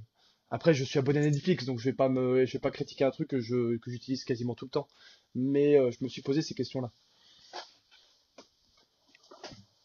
Et au final, je trouve ça peut-être, ça peut, je pense qu'on on se rend pas compte que Netflix peut, peut vraiment totalement bouleverser le cinéma dans les 10-15 prochaines années, pour moi. Mais après, je sais pas si vous avez vu, mais depuis 2-3 jours, il y a une news comme quoi Ne- Netflix voudrait avoir ses propres cinémas aussi. Ah ouais? Pour projeter ses films à lui. Un truc comme ça. Ah, bon, ça, ça, pourquoi pas. Mais J'ai vu si la news il y a un jour ou deux. Après, oui, c'est peut-être que qu'ils en arriveront là, et alors là, oui, pourquoi pas. Mais euh, si ça reste seulement sur Internet, pour moi, ça commencera à poser un problème. Je sais pas si vous voulez encore ajouter quelque chose ou si on conclut. Là, ça fait une heure qu'on est dessus. Euh, Ouais, ouais, je pense que. Ok. Euh, avant, je- pour conclure, je vais, de- on va essayer de partir sur un truc positif. Je vais vous demander à chacun de trouver deux gros blockbusters qui vous ont plu ces cinq dernières années. Pour conclure. Wow. Ouais. Faut que j'aille voir mes, j'aille voir mes licences critiques. Euh, je sais pas si vous avez des idées, sinon moi je peux euh, citer les deux films. Vas-y. Moi il y aura Mad Max Fury Road. Ouais. J'allais le dire aussi. J'ai- je me suis quasiment levé de mon siège tellement j'étais en, énorme kiff sur ce film. Et euh, il y aura aussi la, la, trilogie, je triche un peu, mais la trilogie de la planète des singes, euh, le reboot qui m'a qui m'a vraiment marqué aussi. Voilà. Et ça, ce sont mes deux espoirs qui me disent que peut-être qu'on arrivera de nouveau à faire des films comme ça plus régulièrement, avec aussi Blade Runner 2049, même s'il est moins bien que le premier. voilà. Je sais pas, à vous. Euh, moi, tiens, je vais le dire aussi. Euh, euh, bah, pareil que toi, au niveau de la planète des singes, j'avoue que c'est vraiment une trilogie qui, moi, m'a vraiment plu. Mm. Mais vraiment. Euh, après, tu parles des cinq dernières années? Ouais. Euh, parce que je sais plus, ça, ça date de quand les, euh, la trilogie Batman? Euh, c'est euh, avant. 2006, 2008 et 2011, je crois. Ouais, c'est con, hein, parce que c'est c'est celle-ci aussi qui m'avait pas mal marqué pour le coup. Euh, et bah rien que pour faire chier euh, le monde, je veux dire Jurassic World, tiens, allez hop. Ok, on accepte. Euh, très bien. Euh, faut pas être original encore, Planète des singes. Hein. Bon, Ah ça a commencé en 2010, hein, c'est ça hein, Oui, ça a commencé en donc C'est bon, ça, ça rentre dedans, ouais, Planète des singes. Euh... Qu'est-ce que je pourrais dire euh... Allez, je le tente. Chappie, j'avais bien aimé Chappie. Chappie. Ok. Ouais. Tu peux, je suppose que District 9 aussi. Alors, Ah oui, oui, moi j'aime bien... Euh... Mm. Neil Blanc. Quand j'ai perdu son nom, ouais, ouais, j'aime beaucoup. Elysium était moins bon. euh, Flo, si t'as trouvé. non, oui, pas. Elysium par contre.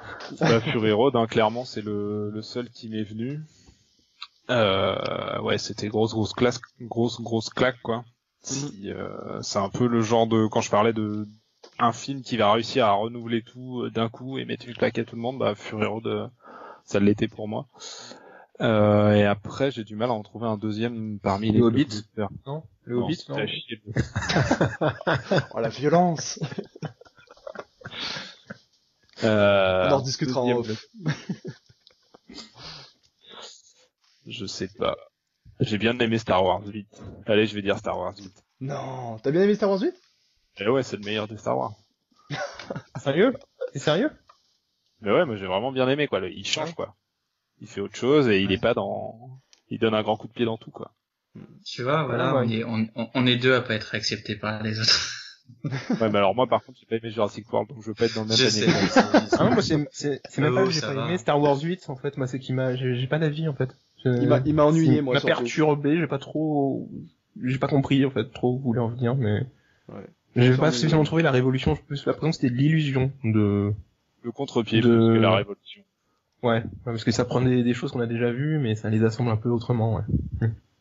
D'accord. Mais euh, oui, je, je dis celui-là par défaut hein, parce que j'en ai pas trouvé d'autres. Ouais. D'accord, ok. Bon bah parfait, je pense qu'on vient de conclure la première partie.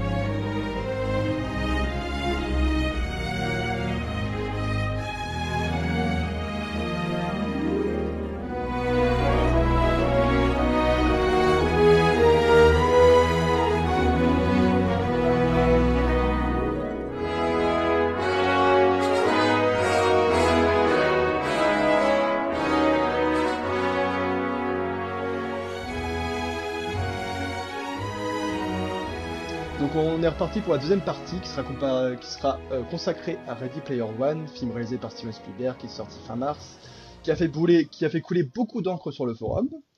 Alors est-ce que c'est un film révolutionnaire? Est-ce que c'est du fan service mal senti, un coup de maître ou une déception? Euh, Bah écoutez, on va commencer par Flo cette fois-ci. Qu'est-ce que tu en as pensé de Ready Player One? Euh, moi je suis dans l'équipe euh, euh, des détracteurs. Ouais. Euh, ouais, j'ai trouvé que c'était euh, moi c'est le pire film de Spielberg à mon avis. Mhm. Euh, et que oui, c'est uniquement de l'accumulation de, de références mal utilisées et limite euh, avec un un discours un peu néfaste de gardien du temple, de la différenciation entre ceux qui ont les bonnes références et les gros nasses qui ne les ont pas et et ouais un, un arrière discours un peu comme ça. Enfin, tu me prends un peu de cours, donc j'ai pas réfléchi à comment j'allais formuler tout ce que j'allais dire, mais euh, mais mon idée c'est mais mon idée c'est ça. D'accord, on en parlera de toute façon. Donc, euh, Ouais. euh, je pense qu'on va prendre un avis positif maintenant, Nico. Il me semble que tu as bien aimé le film. Euh, ouais, perso, moi, ouais, je, je, je crois que j'avais fait une critique euh, plutôt positive sur le sur le forum. Je, me- si je me rappelle bien, j'avais dû écrire quelque chose. Ouais, au final, euh, ouais, enfin, de toute façon, euh, je, je, je suis un peu concon là-dessus, mais Spielberg, euh, je kiffe quoi qu'il en soit, et euh, et euh, ce film, en fait, euh, ben, pour moi, ça a été un débordement de, euh, de, j'avais 5 ans et j'avais mes yeux qui brillaient. Je disais, oh, il y a ça, oh, il y a ça, oh, il y a ça. Tout le film, en fait, ma tête faisait que ça. Et, euh, et ça, ça peut en avoir dérangé certains, justement, d'avoir trop de références un peu partout, quoi, ou peut-être de pas les connaître, ou peut-être de, de se sentir trop, euh, trop, euh, comment dire, euh, comme pris dans un étau avec toutes, toutes ces montagnes de, de, de choses qui t'arrivent sur, sur le crâne à chaque scène.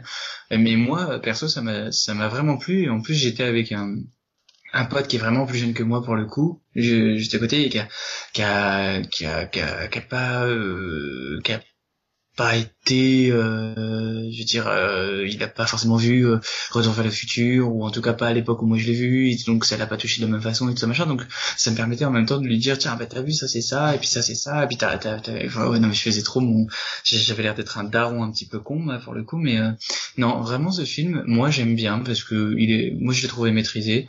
Euh, je trouvais que le jeu d'acteur était pas si mauvais pour le coup. Euh, surtout que ce mec-là qui jouait euh, le rôle principal, je l'avais peut-être vu que dans un film avant et, euh, et je l'avais bien aimé. Euh, il est pas plat, il est pas mou. il- euh, non, moi je trouve qu'il est, qu'il est plutôt bien. Euh, après, j'avoue, il y a une seule chose qui m'avait un petit peu perturbé au tout début du film, c'est euh, les, euh, les avatars qui, euh, je trouvais qu'ils avaient un, une espèce de défaut de démarche ou je sais pas quoi. Enfin, il- je le trouvais, euh, il, il marchait un peu bizarrement. Alors peut-être que c'est fait exprès justement pour euh, moins de réalisme par rapport au monde des avatars et au monde réel, je sais pas. Mais c'est vrai qu'ils ont une démarche un petit peu spéciale qui est euh, bon, ok. Euh, mais euh, mais non, sinon, le, moi le film, j'étais à fond dedans. J'ai passé euh, 2h40 de film, euh, accroché à mon siège. J'étais j'étais dans le mode cool, quoi. D'accord. Euh, Fabien Ouf. Euh... euh, oui, donc c'est à moi. Euh, ouais, donc Ready Player One. T'étais avec Que nous dire? Oui, oui, oui, je suis avec vous. Euh, bah, avant de parler du film, je sais pas, peut-être parler des, des références. Ça m'inspire plus que de parler Euh. du film. Actuellement, après, je dirais peut-être deux trois mots sur le film. Enfin, sur l'aspect d'utilisation des références. Ouais, tu peux y aller, ouais, vas-y. Ouais, alors euh, moi, euh, j'y ai pas fait attention du tout. En fait, pendant le film, j'ai essayé parce que j'avais entendu beaucoup de choses sur le sur ces, sur ces références-là, donc je m'étais dit, eh, je vais essayer de le de, de, de voir le film sans trop me fixer là-dessus pour voir si c'est déjà compréhensible et si ça a du sens sans euh, ces références-là. Mhm. Le fait est que j'ai pas trop prêté d'attention. Il y en a plein que je connais pas en fait, parce que je dois pas être si geek que ça, mais il y a des trucs que j'ai pas capté en fait. Et euh, bon, ça reste compréhensible même si tu si tu fais pas attention aux références. Moi, je- j'ai trouvé. Ouais. Après, peut-être que tu sais pas tout l'engouement que qui est autour de, de ces références-là, parce que je pense que le film, en fait, au final, il fonctionne beaucoup plus euh, en rapport au fait que le film il caresse un peu tout le monde dans le sens du poil euh, à ce niveau-là, plutôt que sur ses réelles qualités. Ça serait un peu la même euh, critique que euh, ce qu'on disait euh, dans la première partie euh, sur les l'originalité d'Hollywood, le concept un peu des fanboys qui sont un peu, enfin moi c'est mes théories à moi, mais qui est quand même des gens qui sont accaparés une culture années 80-90 qui ne leur appartient pas forcément, je pense. Enfin, je, sais pas, mais j'ai l'impression qu'il y a aussi beaucoup de jeunes. Je suis quand même toujours un peu interloqué par le fait qu'il y a quand même des jeunes, enfin des gens qui sont plus jeunes que moi, qui s'accaparent la culture retour vers le futur, etc. nanana, qui la font comme euh, ouais c'est génial, c'est notre enfance, alors qu'au final, euh, enfin même moi quand j'étais petit, c'était déjà, euh, enfin ça datait un peu. Déjà presque. Donc voilà. Euh, je sais pas, j'ai j'ai du mal à j'ai du mal à piger ça. Donc je pense, je sais pas, peut-être qu'on est dans une période où, où c'est un peu vide de culture et que les jeunes ils s'accaparent aussi une culture ancienne parce qu'ils ont que ça sous la main et ça leur fait plaisir, tant mieux. Mais euh, le film en tant que tel, je je saurais pas trop quoi dire. C'est c'est pas scandaleux. J'ai pas trouvé ça nul. Il y a des bons moments, c'est bien filmé, c'est Spielberg, c'est c'est impec au niveau de la réalisation, euh, les effets spéciaux, bah Rien à dire. Ouais. rien à dire, quoi. Il y a rien à dire d'un point de vue technique. Après, pour ce qui est de l'histoire, euh, euh, c'est bien. hein. Bon, après, si je veux être dans le côté naïf et tout, euh, bon, ouais. Après, on va dire que euh, actuellement, là, je redécouvrais euh, un auteur de science-fiction, on va dire Philippe Dick, là, dont j'ai déjà parlé tout à l'heure, et je suis assez à fond là-dedans pour lire beaucoup, beaucoup, beaucoup, beaucoup de ses romans. Et euh, c'est pas le même niveau, on va dire, euh, sur tout ce qui est la question de réel, qu'est-ce qui est pas réel. C'est-à-dire que euh, là, là c'est un peu le, pour paraphraser un peu Philippe Yadic, là, le Ready Player c'est si ce monde vous déplaît, eh ben tant pis pour vous, c'est comme ça. Enfin, je veux dire, voilà, on te, on te parle d'un, monde réel qui, qui, qui craint, et les gens donc du coup s'échappent dans, dans cette, cette oasis virtuelle qui leur permet donc du coup de, de zapper un peu que le, le monde y est pourri euh, par le biais d'un jeu vidéo. Et euh, je sais pas si je peux spoiler, mais parce qu'en fait mon problème il viendrait d'un spoil en fait. Je peux spoiler. Ouais, on donc va- on, on entre dans la partie spoiler de toute façon. Voilà, je maintenant. Voilà. Et en gros, à la fin, on va dire le gentil, il gagne, il gagne, donc il prend le contrôle de, de l'Oasis. Donc du coup, en fait, euh, je sais pas, on situe pas l'histoire, hein, c'est bon, les gens connaissent. Ouais, oui. Si- S'ils viennent, ça veut dire qu'ils ont, qu'ils connaissent Voilà. un peu de quoi ça parle. Donc en gros, le, le- le vainqueur du jeu, là, il a gagné. Et une des, des premières euh, mesures qu'il prend euh, après avoir hérité de l'Oasis, c'est de le fermer le jeudi et le mardi. Euh, parce que le monde réel c'est cool quand même. Même si c'est pourri, tu t'en fous, tu acceptes, c'est tout, comme ça. Il n'y a pas de, on te met pas en avant le fait qu'on va essayer d'améliorer euh, cette, cette dite réalité, c'est tu l'acceptes quoi, c'est comme ça. C'est le mardi et le jeudi, tu Mm. acceptes ta condition de merde et puis c'est tout quoi. Surtout que lui, il s'en fout, il est devenu milliardaire. donc, euh, lui, ça et voilà, il a, il a, il a, il a, il a, il a pécho, il a une nana, euh, c'est bien quoi, vas-y, voilà, tu le vois là, il se roule des galops sur le canapé le mardi et le jeudi, mais voilà, puis, puis les autres, bah... non mais c'est vous restez dans vos piles de merde, mais c'est comme ça quoi. Mais justement, c'est ça le que la truc. réalité, c'est la réalité, c'est trop bien. Moi, je vois, je Bah, le vois autrement, moi. Je vois. La réalité, c'est trop bien parce que c'est réel, non Ça me, ça passe pas quoi. Je pense que la conclusion est maladroite. Euh, elle est maladroit. maladroite. Je pense que c'était pas. euh, les gens l'ont perçu pas de la manière dont Spielberg le voulait, je pense. Après, parce que moi, je, trouve vraiment que c'est pas ça le, je trouve que c'est pas ça la conclusion justement. le fait de remettre les, les gens dans, dans le réel, c'est peut-être ce qui va faire changer les choses et arrêter qu'il y ait ces espèces de piles justement. Peut-être que les piles aussi viennent du fait que euh, l'Oasis a pris beaucoup beaucoup trop de place dans la vie des gens et qu'il y a pas mal de gens qui sont réunis à cause de ça quoi. C'était l'inverse. Enfin, le début du film t'explique que c'est l'inverse. Hein qu'il y a eu la crise de, il t'explique qu'il y a eu la crise de je sais pas quoi et le problème de, de la, mémoire. Ouais, mais justement, justement, le, fait, le fait que les gens, le fait que des gens euh, s'extirpent à longueur de temps dans l'Oasis, ça n'arrange pas les choses. Ça fait pas bouger pour que justement après la crise, il y ait reconstruction. Tandis que là, si t'es empêché de faire de faire ton petit amusement euh, à longueur de journée, il y a un moment donné, tu vas vouloir bouger le cul. C'est obligé à moins d'être totalement euh, débile, mais tu vas vouloir te sortir de ta situation, quoi. C'est pas pour résoudre les problèmes. Si tu transposes dans la réalité, pour résoudre les problèmes, tu euh, coupes la télé euh, de deux jours par semaine et tu interdis d'aller d'aller jouer au foot deux jours par semaine. Enfin. Est-ce qu'ils bougeront plus c'est pas ça, le, leur cul, l'oasis, là, l'oasis là. Au pire, ils ont non, collé dans la réalité. L'oasis, l'Oasis a pris une a pris une place dans le film on, ça se ressent il a ça a pris une place dans le film que même les jeux vidéo maintenant euh, que tout le monde critique et tout ça machin que les gosses en, ils passent des heures et tout ça machin n'ont pas encore atteint. Euh, c'est vraiment les gars ils sont H24 je veux dire là les gens qui jouent H24 aux jeux vidéo c'est quand même une toute petite partie de la population mondiale de maintenant. Là dans le dans dans ce film là j'ai envie de te dire que de ce que tu vois c'est c'est quasiment 90% de la population qui voit ça tout le temps oui, mais parce que c'est une échappatoire. Enfin, je pense que tu inverses le truc euh, qui est expliqué au début du film. Ben euh, non, enfin c'est que je l'ai perçu autrement en fait, c'est que les, les gens ils ont vécu une crise, ils ont eu ça pour s'échapper, mais ils sont restés enfermés dedans, ce qui n'est pas bon. Hmm. Au final. Au final, on, on, reparlera, on reparlera de, de la fin du film. Oui, non mais je voudrais juste revenir. Ouais, sur la vie. Sur la vie, ouais, bah après là j'ai été un peu négatif du coup parce que ça m'a dérangé quand même le, le message. Comme je disais, moi je, en ce moment, enfin, je, je, lisais, je lis des, des bouquins où, enfin, c'est un peu plus poussé la réflexion sur le réel, euh, ce qui est pas réel, euh, que c'est pas forcément là où on pense la réalité. Enfin, du coup peut-être je suis un peu biaisé. Et mais mais c'est vrai, on peut pas nier quand même que le fond est pas énorme non plus quoi, dans Ready Player One quoi. Donc, euh, mais après le film en tant que tel, il est c'est bien fait, je peux pas dire que c'est nul, non, c'est bien, je passe un bon moment, franchement, en vrai. Je peux pas dire que c'est une grosse bouse, quoi. C'est pas vrai. Après, euh, connaissance Spielberg, je suis un peu étonné qu'il tombe dans quelque chose de si simple. Je l'ai connu à une apogée de, de, de, fantastique avec ce que je, ce qu'est la Guerre des Mondes, qui pour moi était presque dans la continuité d'un Jurassic Park. Moi, je l'ai toujours vu comme c'est l'un des rares en fait, la Guerre des Mondes qui était dans une continuité Jurassic Park, une évolution de de, de réalisation dans, dans un style qui est le style euh, fantastique. Et là, dans Deep Player j'ai l'impression qu'en fait, il perd un peu tout, en fait, et, et qui se repose sur un joli tapis euh, molletonné, euh, tout doux, voilà, où ça, file, et puis, je pas, il y a pas de, y a pas d'âme vraiment, quoi, à part, à part les références, quoi. C'est là, c'est là où j'ai un, point de désaccord, c'est que moi, ce qui, ce qui est important pour moi dans ce film-là, c'est que les références ont du sens. C'est pas de ah bah. taper la référence pour prendre la référence. Et pour moi, la plupart des références que j'ai vues ont du sens dans la, dans la manière dont c'est présenté, notamment par, ces personnages, etc., qui sont la plupart des personnages qui sont anti-système ou anti-conformistes. Donc pour moi, font écho à ce qui se passe dans le monde de, de Ready Player One. C'est ça que j'ai bien aimé, c'est que c'est pas, il y a 75% des références sont pas des références de euh, qui ont pas de sens. Pour moi, c'était des références qui avaient énormément de sens pour moi. Après, le film, pour moi, il est, je considère pour moi comme c'est un bon film, voire un très bon film, un bon Spielberg. Après, euh, je comprends la haine qu'il peut y avoir sur ce film-là, mais pour moi, déjà techniquement, il est impeccable. Là, je suis désolé, mais la scène de la première épreuve, c'est un truc que j'ai jamais vu au cinéma. C'était un truc de dingue pour moi. C'était, j'étais en train de, de jouir de tellement ce que je voyais à l'écran était dingue. Et la deuxième épreuve, maintenant on est dans la partie spoiler, mais là toute la partie Shining, qui est au final un hommage à Kubrick aussi.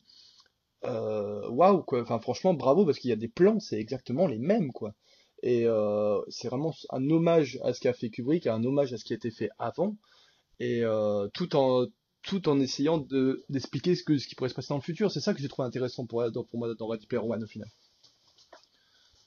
Donc je, je Flo, si tu je voulais réagir, je crois.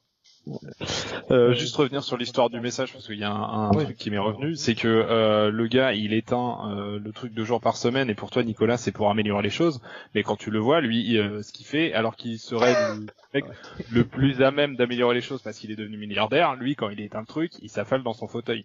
Donc si le message pour moi c'est pas on éteint pour Ouais, améliorer les choses. alors euh, la, la scène montre quoi? Montre euh, un événement qui se passe directement après euh, le fait d'être directement devenu euh, le directeur du truc et euh, d'avoir dit tiens on va faire ça, on va faire ça. Ou est-ce que justement ça montre pas quelque chose qui se passe un peu plus loin dans le temps pour le coup? Ou alors est-ce que c'est pas une représentation de ce qui serait amené à se passer plus loin dans le temps au moment où les choses iront sûrement mieux? Après, il faut, faut pas forcément voir les choses telles qu'elles sont montrées au pixel, tu vois. Bah, le, le choix a été fait de le montrer dans cette position-là en disant cette chose-là, donc ça a un sens quand même pour moi. Mais euh, voilà. Sais pas. Et ensuite sur l'histoire des sur l'histoire des, des références, euh, moi je trouve que, enfin, contrairement à toi, je trouve pas qu'elles aient du sens. Enfin, pour moi, c'est même pas, euh, enfin, les personnages qu'on voit, c'est pas les personnages en eux-mêmes, c'est des mecs qui les ont choisis comme avatar, Ouais, ouais, je suis d'accord. des mecs qui ont 20 ans en 2045 et qui sont toujours dans la culture des années 80 et qui se l'approprient là encore. euh, Mm. On en revient à ce qu'on disait avant. Et euh, je trouve pas que ça ait du sens de s'approprier euh, l'avatar du géant de fer et aller se battre avec quoi.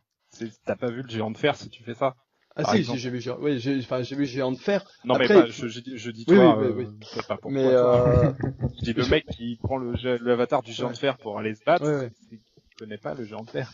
Après, euh, je te prends l'exemple de Mechagodzilla, pour moi ça avait un énorme sens cette histoire avec Mechagodzilla parce que c'est la copie industrielle du Godzilla et pour moi il n'y a rien de plus symbolique de montrer qu'en fait c'est vraiment, pour moi c'était même une critique du cinéma d'aujourd'hui, le côté industriel de, de ce que ça peut représenter face, face à une population qui euh, demande un changement, même si là on n'est pas encore, on n'est pas, on n'est pas encore arrivé à, à ce moment-là.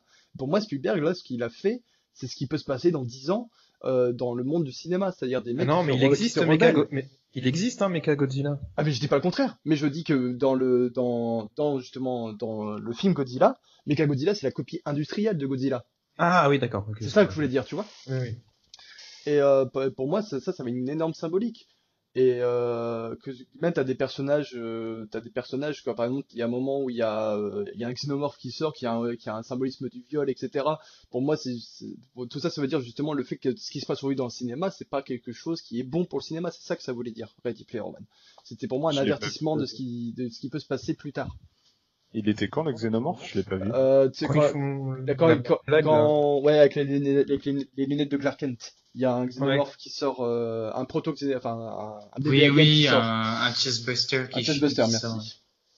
Il y a un chestbuster qui sort. euh, Si, de c'est quand elle lui dit qu'il faut que maintenant qu'il est connu parce qu'il a gagné la première Il faut qu'il se épreuve, euh, déguise, faut qu'il se ouais. déguise. Et Ouais. du coup, elle lui fait une blague, elle est Ah. elle-même déguisée, euh, Ouais. Artemis, Ouais, c'est ça, son nom, D'ailleurs, les lunettes de Clark Kent, c'est une des meilleures blagues, une des meilleures vannes du film. Parce que franchement, c'était, Ouais, c'est- j'ai trouvé ça génial m'a cette référence. Ouais. Ouais, bah, c'est un peu du, du Facebook, encore une fois, de... Ah, euh, Clark Kent, il suffit qu'il enlève ses lunettes et personne ne le reconnaît. C'est le truc qu'on qu'on Et le a fait qu'il s'amuse de ça, pas je- des réseaux sociaux, ah, ça m'en amusait, quoi. Oui, parce oui.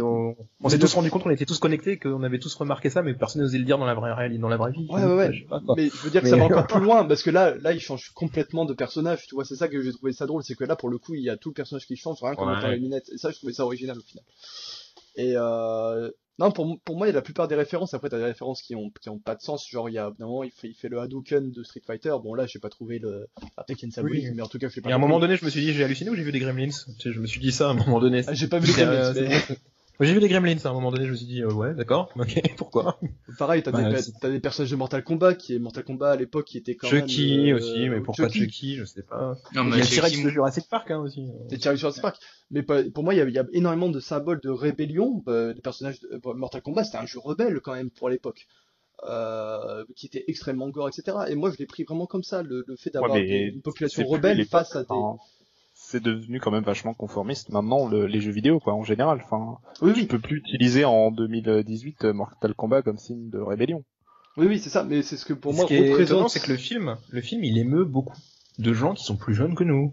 Ça, je ne le comprends pas trop. En fait, Je- c'est un peu ce que je disais au début. Il émeut beaucoup euh, chez les, les, 20, les 20 ans, quoi. Parce que Mais la comme dans le film, là, les 20 ans du film qui jouent à des trucs euh, on est encore en 2045 des, des trucs des années 80, des trucs des bah, tu prends l'exemple des Gardiens de la Galaxie. Les Gardiens de la Galaxie, il a, il a fait un carton parce que c'était un, euh, il c'était un, truc des années 80 et c'est vrai que moi j'ai trouvé ça bizarre, mais en fait pourquoi les jeunes ils adorent les années 80 alors qu'ils n'y ont pas vécu? Même moi j'y ai pas vécu au final les années 80. Mais non, mais ils aiment pas les années 80 en fait dans, dans les Gardiens de la Galaxie. En fait c'est le, c'est les réalisateurs qui kiffent les années 80 et qui les met à toutes, la, toutes les sauces dans son film. Oui, mais au final ça, le film a fait un les gens, carton ils ont demandé. à cause de ça. Non, mais le film a fait un carton. Mais non, ils ont été, ça a été un carton parce que Chris Pratt il, faisait des caprioles, il faisait de la merde et ça faisait rire tout le monde parce que c'est un anti-héros quoi. Mais, ouais, enfin tout le monde disait que la musique, les musiques était géniale parce que c'était la musique un peu rétro, Parce que la musique des années 80 était cool, est cool, quoi, de manière générale. Enfin... Bah, j'ai envie de dire qu'il y a énormément de jeunes qui, dans les soirées, réclament à mettre des, des années 80. Enfin, en, en général, c'est, toujours ce qu'on entend. C'est problématique que, à la limite, nous, euh, on puisse demander des trucs des années 90 ou trucs, d'accord. Mais des gens qui sont nés en, enfin, qui ont, 20 ans et qui demandent des mais trucs parce que, moi, mais je me rappelle que que j'ai jamais parce- demandé quand je faisais des, si, quand j'étais jeune. Il y a, il y a- que j'avais 20 ans, je demandais pas à passer des trucs Mais des parce que années quoi 60. parce que parce que euh, non mais c'est pas ça c'est que en fait je pense que euh, on je sais pas l'influence c'est pas fait de la même façon en fait les j'ai l'impression que les, les générations se sont entremélangées et c'est à dire que nous effet comme ça. nous qui a, qui avons connu euh, la fin des années 80, des années 90 et tout, donc euh, nous ce qu'on appelle notre bonne musique, on, on l'a on l'a plus ou moins volontairement légué à tous nos petits frères, euh, machins et cousins et trucs et tout qui sont venus juste après nous, qui au fur et à mesure ont écouté ça et qui ont aimé ça aussi, qui ont dit tiens c'était bien aussi ce que vous écoutiez avant. Et au, euh, de fil en aiguille ça ça n'a fait que ça. Et en fait le- les années 80 on va dire même un peu 70, 80, 90, c'est euh, c'est trois décennies qui euh, qui restent vachement ancrées encore dans, dans notre monde dans les années 2010 maintenant quoi. T'en entends de partout. Et je veux dire que même cette référence culturelle là aux années 80 90 70 tout ça elle se ressent encore beaucoup dans la musique actuelle euh, dans dans bon nombre d'artistes qui marchent à travers le monde quoi. T'as énormément de références à ces euh, à ces à ces musiques là donc euh, ça ça reste dans la tête des gens. Et les stars de maintenant en parlent beaucoup. Et ça touche aussi les jeunes de 14-15 ans qui vont les voir tout simplement. Et parce que beaucoup reprennent aussi des chansons de ces années-là. Il y en a énormément qui font des reprises. Donc euh, bah à un moment donné euh, il y a une espèce de boucle temporelle musicale qui s'est mise en place et, on n'en bouge plus quoi. Après, pour reparler, pour reparler du film, euh, le, le seul truc qui m'a un peu déçu, c'est l'histoire qui est assez, au final, conventionnelle. Euh, c'est presque, ça, ça a presque un scénario des années 80 avec, euh, qui est au final très plan-plan, euh, comme il, comme il peut y avoir avec d'autres films des années 80, je pense par exemple aux Goonies, etc. C'est, peut-être le truc qui m'a le plus gêné dans le film, c'est son, voilà, ces personnages, certains personnages comme le méchant qui est un peu trop caricatural et son histoire qui est un peu trop simpliste. Mais pour moi, le reste, honnêtement, ça a été vraiment une énorme claque pour moi. Même si Je trouve- vas-y, vas-y. Je trouve aussi qu'il y a un contresens au niveau du propos. euh, au niveau de, enfin, on essaye de nous vendre la culture gamer qui veut euh, défendre son jeu, euh, plus ou moins, enfin, la- défendre sa communauté contre une corporation qui veut se l'approprier. Ouais. Alors que tu vois très bien que dans le jeu, euh, le, le truc c'est un pay to win, euh, que tous les avatars sont sur licence, sont sous licence, donc ils les ont achetés. Il y en a aucun à part le héros qui s'est créé son propre truc. Enfin voilà, donc euh, je trouve qu'il y a un, au final, ça a pas vraiment de sens. On sait pas trop de quoi ce qu'ils protègent et, et ce qu'ils essayent de défendre. Euh, et au final, tout ce que ça aboutit, c'est qu'une équipe de hardcore, hard- hardcore gamers va prendre con- le contrôle du truc et que derrière, ça va rien changer. Ils vont pas l'ouvrir plus, en faire un truc libre où les gens vont pouvoir euh, projeter euh, ce qu'ils aiment plutôt que de- d'acheter des avatars sous licence. Enfin, Mm. je pense qu'ils ont raté quelque chose à ce niveau-là. Euh, je m'attendais vraiment à ce qu'il y ait une ouverture à la fin du film, enfin une ouverture de l'Oasis à euh, autre chose que de la culture sous licence, quoi. Que, que ça allait être ça le, le- la morale du film, et, Est-ce que- euh, et pas du tout. Le- L'avatar, tu peux pas choisir euh, celui que tu veux? Pour moi, pour moi, il n'y avait pas cette notion de Mais pay to win. Ouais. Bah si, bah si, le pay to win, on le voit. Il Oui, le pay- s'achète des, des, Oui, oui, des- mais pas dans le personnage. Pas dans le personnage, mais euh, pour- Ouais, oui, mais pour le t'arrêtes reste, des ouais. trucs sous licence, euh, tu t'appropries des trucs qui existent déjà et tu, tu, tu, tu crées pas, tu te crées pas ta personnalité. Tout ce que tu fais, c'est reprendre un truc que, qui existe déjà parce que tu le trouves cool.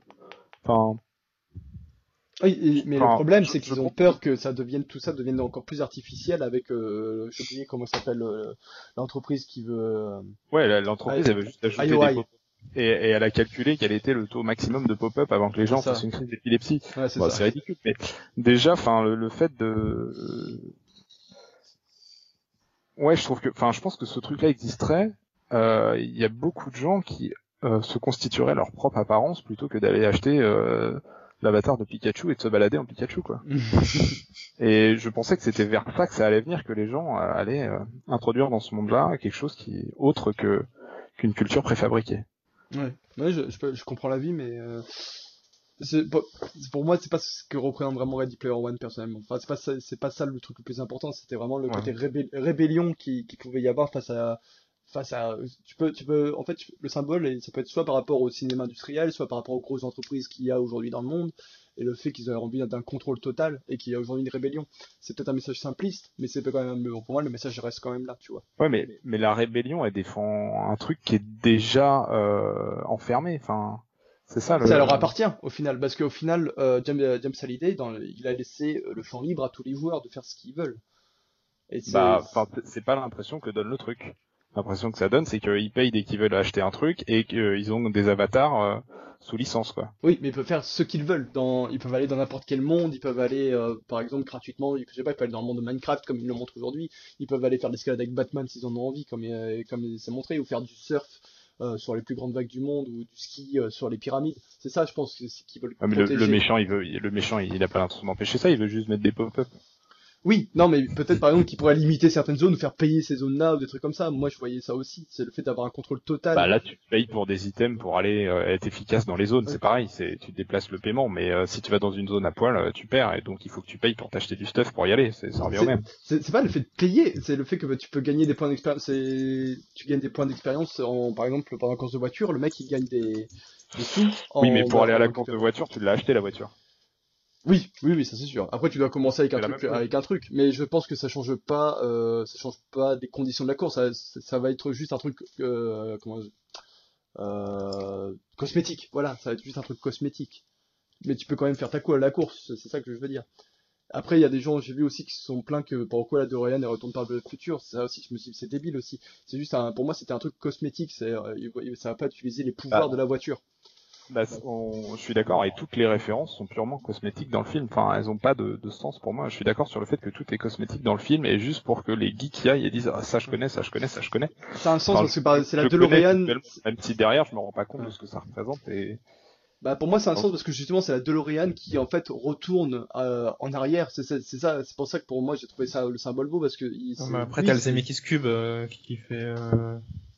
Ouais, roule voilà, c'est d'avoir un. Zem- et pareil, c'est Mais là, pareil. Ah, pour- la, pour- la, la Sainte Grenade. Oui la sagrenade ouais. Ça c'est Monty Python ça. Voilà, c'est Monty Python ou c'est euh, Worms. Chacun va y voir ce qu'il veut, Ouais, chacun va y voir ce qu'il connaît, et au final c'est aucune des deux parce que euh, dans le film elle se comporte comme aucune des, des Saintes Grenades, ni dans Worms, ni dans Monty Python. C'est c'est Euh, purement cosmétique. Ouais parce qu'il y a pas le, il y a pas Balancer le- un que les gens fassent ah ouais ça aussi je connais, Mm. sans réfléchir derrière. Mais tu vois, quand je te parle de, par exemple, de la première épreuve, c'est le fait que, par exemple, c'est le personnage qui a la DeLorean qui a l'idée de d'aller euh, dans l'arrière. Pour moi, c'est pour moi, c'est pour ça que pour moi la référence a du sens. Tu vois, ça aurait Bah, été la voiture de Pour moi la référence sur le fait de reculer, c'est une référence à un circuit mythique de Trackmania Nation où pour gagner il fallait faire ça. Oui, oui aussi. Oui, euh, il y avait ça dans Trackmania, dans Trackmania? Il y a un circuit dans Trackmania Nation où euh, Ouais. tu recules de 3 mètres et tu tombes sur la ligne d'arrivée. Voilà, ouais. Et Pour moi, euh, Ouais, ok. Après, je pense pas que c'est ce que Spielberg voulait montrer. Pour moi, c'est plus le truc de Bah, la je-. Mais euh, en tout cas, après, chacun s'approprie ses références comme il veut aussi. C'est ça qui est beau. Et il m'a semblé quand même pendant la course euh, qu'il y a un, un passage où ils font des loopings et tout qui était vraiment euh, orienté, enfin visuellement ça, ça, ça ressemblait vraiment à du Trackmania. Ouais, c'est vrai. Ouais, le- moment où il y a toutes les voitures qui sont en l'air, etc. Il y en a qui se crachent, tout ça. Ouais. euh, Ouais, c'est ça. Ok. Bah, Est-ce que par contre, on est tous d'accord pour dire que visuellement, au niveau de la réalisation, c'est quand même euh, ouf ou pas Je sais pas Ça si- vaut oui. pas Fury Road. Tout le monde dit ouais on n'a jamais vu ça depuis 10 ans, bah si moi j'ai vu Fury Road. oui, oui, oui. Ok, mais par contre, je veux dire, il y a quand même. Ça révolutionne, enfin ça m'a pas, ça m'en a pas mis euh, plein les yeux, enfin Il y a des honnêtement. Il y a des plans séquences de dingue quand même euh, dans dans la première course notamment. T'as un plan séquence avec tout le truc du T-Rex, etc. J'étais waouh quoi, ça s'arrête jamais. Il y a... Ça cut quasiment euh, jamais dans, dans cette course. Ouais, non peut-être, je m'en suis pas rendu compte. mais- Ouais. Ce qui le seul truc qui m'a fait marrer, c'est que je sais plus comment c'est formulé, mais euh, on peut pas faire au-dessus de King Kong. Oui. Et euh, j'ai bien aimé venant de Spielberg. C'est cette petite phrase qui veut tout dire. Et euh, aussi la deuxième épreuve, on peut parler, on a parlé de ce spoiler, qui en fait dans le monde de Shining, pareil, pour moi ça a été ça au niveau de la mise en scène, j'ai trouvé ça dingue. Comment Ouais, ça a été fait. C'est entre Shining et le bal des fantômes du, Oui. du manoir de Disneyland. C'est Je- ça, ouais. J'ai pas trouvé ça hyper euh, respectueux pour Shining, moi, mais euh, Mais toute la scène avec euh, avant avec euh, la, la chambre, euh, j'oublie le, le numéro de la chambre forcément, ou la scène avec Ouais, les, les gamines. J'ai envie de dire qu'en fait, avec Shining, euh, il, il s'est peut-être autorisé à faire un petit peu ce qu'il voulait dessus parce que Stephen King lui-même n'aime pas ce film. Donc, euh, ouais, mais Spielberg est super fan de, était De- super fan de, de Kubrick. De Kubrick. Enfin, ouais. il, il aurait pas trollé Kubrick. euh. Et euh, je trouve un peu dommage la scène dans la chambre de 137 où, euh, enfin, la- l'apparition de, de la, du, du, du zombie là, on en fait un truc marrant. Quoi. J'avoue que c'était... Bon, moi, ça m'a fait rire. Mais euh, enfin, le, le- de- quand tu sais ce qui va se passer, t'es en mode mais oh là c'est pas possible. Et, euh, non non non c'est pas ça. Moi j'avais bien aimé ce côté euh, ce côté-là. Après euh, oui je peux comprendre que euh, après ça part un peu en fa- façon chaton roté. Oui c'est vrai que là c'était parti euh, autre part. Ça serait trop. J'aurais préféré qu'il reste dans le délire Shining. Ça c'est vrai. Hum, Donc voilà. Après est-ce que vous avez encore un truc à rajouter sur le film? Est-ce que est-ce que pour vous il va Hmm, Non, il, pas serait- spécialement. il, il restera il marquera Ah bah le- le- si à la limite il y a le, le questionnement sur le sur le réel, je suis un peu dommage, c'est un peu dommage que c'est pas été euh, Moi je traité plus que ça. Il y a peut-être la fin, il y a un point positif. Moi j'ai bien aimé euh, le fait qu'à un moment donné il s'interroge, il demande ah mais euh, est-ce que t'as l'idée le créateur qui se manifeste pas sous sa forme avatar mais sa forme réelle en fait? Et il lui pose la question mais c'est à qui que je parle? Vous êtes mort ou? Mais si vous êtes vraiment mort alors à qui je parle? Sur un peu la, la- la création d'une s'il y avait une autre entité en fait un peu euh, enfin il y a un questionnement là-dessus en fait sur le sur qui si, si, si, euh, ce Hallyday là souvenir euh, programmé il n'est pas lui-même devenu une sorte de conscience un peu- à un moment donné. C'est ça. je sais pas enfin Ouais, j'avais Bah, il, est devenu, le, il est devenu le grand anorak déjà, c'est stylé. après peut-être que j'ai vu un peu trop loin mais j'ai l'impression que ça a essayé. Alors c'était peut-être un peu maladroit mais ça a essayé je pense de questionner un peu euh, un peu un peu plus la réalité qu'est-ce qui était réel pas réel euh, mais c'est un peu c'est un peu flou c'est c'est pas creusé en fait quoi. S'il y avait peut-être un problème justement euh, sur tout le film c'est que ça ça soulève des questions intéressantes mais c'est très très très euh, ça c'est très effleuré quoi. C'est pas très ça va pas très loin quoi. C'est Ouais. après je sais pas c'est pas forcément ce qu'on lui demandait non plus en film hein, mais je trouve que quand t'as un sujet comme ça, euh, il y a vraiment moyen de, même au détour de deux trois scènes, d'avoir deux trois petits dialogues vraiment euh, piquants entre guillemets, qui, qui, qui puissent questionner les, les spectateurs. Là, t'appelles Spielberg, t'as les moyens de réunir plein de gens dans la salle, bah tu peux les faire un peu réfléchir euh, sur euh, sur le sur le monde plutôt que de leur euh, montrer ah regarde ça c'est ça, ça c'est ça c'est machin et ça c'est Gremlin c'est ça c'est truc. Enfin Mm. bon. Après, il y avait pas, aurait il y avait- pu- il y avait pas les Gremlins, je crois. hein. Il y avait- Il y avait pas les Gremlins dedans. Enfin, moi, j'en ai pas vu. Si si il y a des Gremlins, moi je les ai vus à la bataille finale. hein. Ah, ok. Dans, dans tout le brouhaha il y a des Gremlins, ça m'a marqué. Hein. Il y a Gizmo Euh, enfin pas des Gremlins, enfin si des Gremlins, non, pas des pas Mogwai, euh, Gremlins. Ah, ok, ok, ok. Ok. Euh, bah, pour finir, est-ce que vous pensez que le film euh, sera culte ou marquera euh, euh, l'histoire ou pas? Ou du tout? Hmm, S'il marquera l'histoire, je sais pas. Moi, il m'a marqué moi. Après, l'histoire, c'est un bien grand mot. L'histoire du cinéma, hein, je parle, hein, bien sûr. Oui, non, mais je, je- j'avais compris, mais Euh, Flo tu- Toi, tu, je pense que non. Euh, j'espère que non. Après, je peux, je sais pas. Bah, je, je- le seul truc qui m'a déçu, qui m'a un peu déçu, c'est que je me suis dit ce film pourrait avoir une, euh, aurait pu être vraiment une référence pour euh, énormément de jeunes, de gamins. Et au final, j'ai l'impression- pas l'impression que le film marche si bien que ça. En tout cas, aux États-Unis, il est même plus dans le top 3 des, euh, au niveau du box-office. Et je vais, euh, il va pas faire un bide non plus, mais il va pas être non plus un énorme carton. Et euh, je me dis, oh, c'est quand même dommage parce que le- si le film a peut-être changé- était encore était un poil meilleur, je pense qu'il aurait pu marquer beaucoup de personnes et aurait pu euh, être ce que Star Wars, euh, Star Wars a été pour les gens qui sont nés dans les années, dans les années 80, quoi. Et euh, au final, bon, peut-être qu'on aura juste euh, un, bah, un film Bah, de Spielberg, quoi. Enfin, il- ouais, je sais pas. il, il renouvelle rien, au contraire, il poursuit euh, dans les années 80. Enfin, Non, de par le message, Star je veux Wars dire. va marcher parce que ah par le message, ouais, je sais pas. Bah oui, là, ce final, c'est quoi? C'est Super 8, euh, Super 8 10 On a combien de films maintenant qui ont essayé de faire ça? C'est ce qui a, ce qui a euh, commencé euh, Super 8 en, je sais plus quelle année c'était, 2000, euh, 2009, 2009, 2010? 2009, 2010. C'est la suite, quoi. On a des, voilà, de- depuis, maintenant, on a des Stranger Things. Il y a pas si longtemps que ça, on a parlé de ça. Mais encore, ça, c'est autre chose, parce que finalement, l'aspect années 80, moi, je l'ai pas spécialement, euh, vu, enfin, ça m'a pas marqué dans, dans, dans le remake de ça. Euh, après, voilà, ouais, c'est une, une mouvance. En fait, Spielberg, il continue ce que son copain Abrams a, a commencé euh, une, une dizaine d'années euh, pour euh, pour faire plaisir à, à son maître. Et puis bah lui il continue. Et puis c'est même il se fait de l'ego trip personnel quoi. Mais c'est même plus ses copains qui le font maintenant. C'est lui-même qui le fait. Ouais, il, il a quand même enlevé toutes les références du bouquin qui étaient directement sur, euh, son œuvre à lui. ouais. Ah bah, j'ai pas lu le livre. Je sais pas ce que ça vaut d'ailleurs si Je l'ai pas lu non plus, mais c'est ce que j'ai entendu. Le bouquin était très axé euh, sur les références à Spielberg et il a, Et à il a Star tout Wars, ouais. à part le, à part le T-Rex. Mais après c'est c'est un- mais c'est c'est compliqué moi je trouve de discuter de Ready Player One parce que c'est c'est Spielberg c'est bien fait c'est Ah, il est propre visuellement. C'est pas un film nul, je peux pas dire que c'est nul, c'est bien, je passe un bon moment, il y a des trucs sympas, mais ouais, c'est pas transcendant, et ça me, enfin, je pense pas que ça me, ça me marquera. Pour le coup, euh, je sais pas si vous avez vu The Post cette année, Oui. parce qu'il y a eu deux Spielberg. Oui, j'ai beaucoup aimé. Si on, devait, si on devait comparer les deux Spielberg qui sont pourtant dans un genre euh, différent, je sais pas, j'ai peut-être préféré The Post. Ouais, j'ai préféré Ready Player One, mais The Post m'a été quand même un, un bon Spielberg aussi. Fab, euh, Fabien, euh, pardon, euh, Florian. J'ai pas vu The Post. Ready Player One, c'était le premier, le premier film que j'allais voir au ciné cette année. Donc du coup, j'ai retourné vu, hein. Je pense qu'on a réussi à conclure sur Ready Player One. On va maintenant passer à la troisième partie.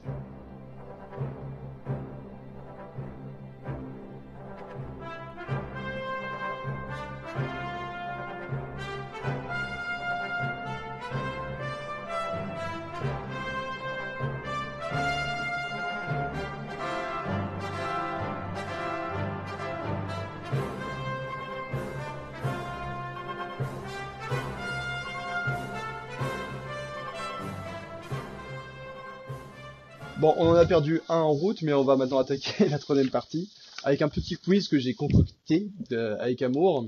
Alors, il y aura, il y aura des règles. Euh, donc, je vais poser une question. D'abord, sans proposition. Si vous trouvez sans la- les trois propositions, ce sera deux points. Si vous trouvez avec les propositions, ce sera un point. Si vous donnez une mauvaise réponse, ce sera moins un point. Est-ce que c'est est-ce que c'est clair? Ok. Oui, Alors, oui, tout à fait. et, et pour euh, euh, avant de dire votre réponse, vous devez dire votre pseudo, comme ça je sais qui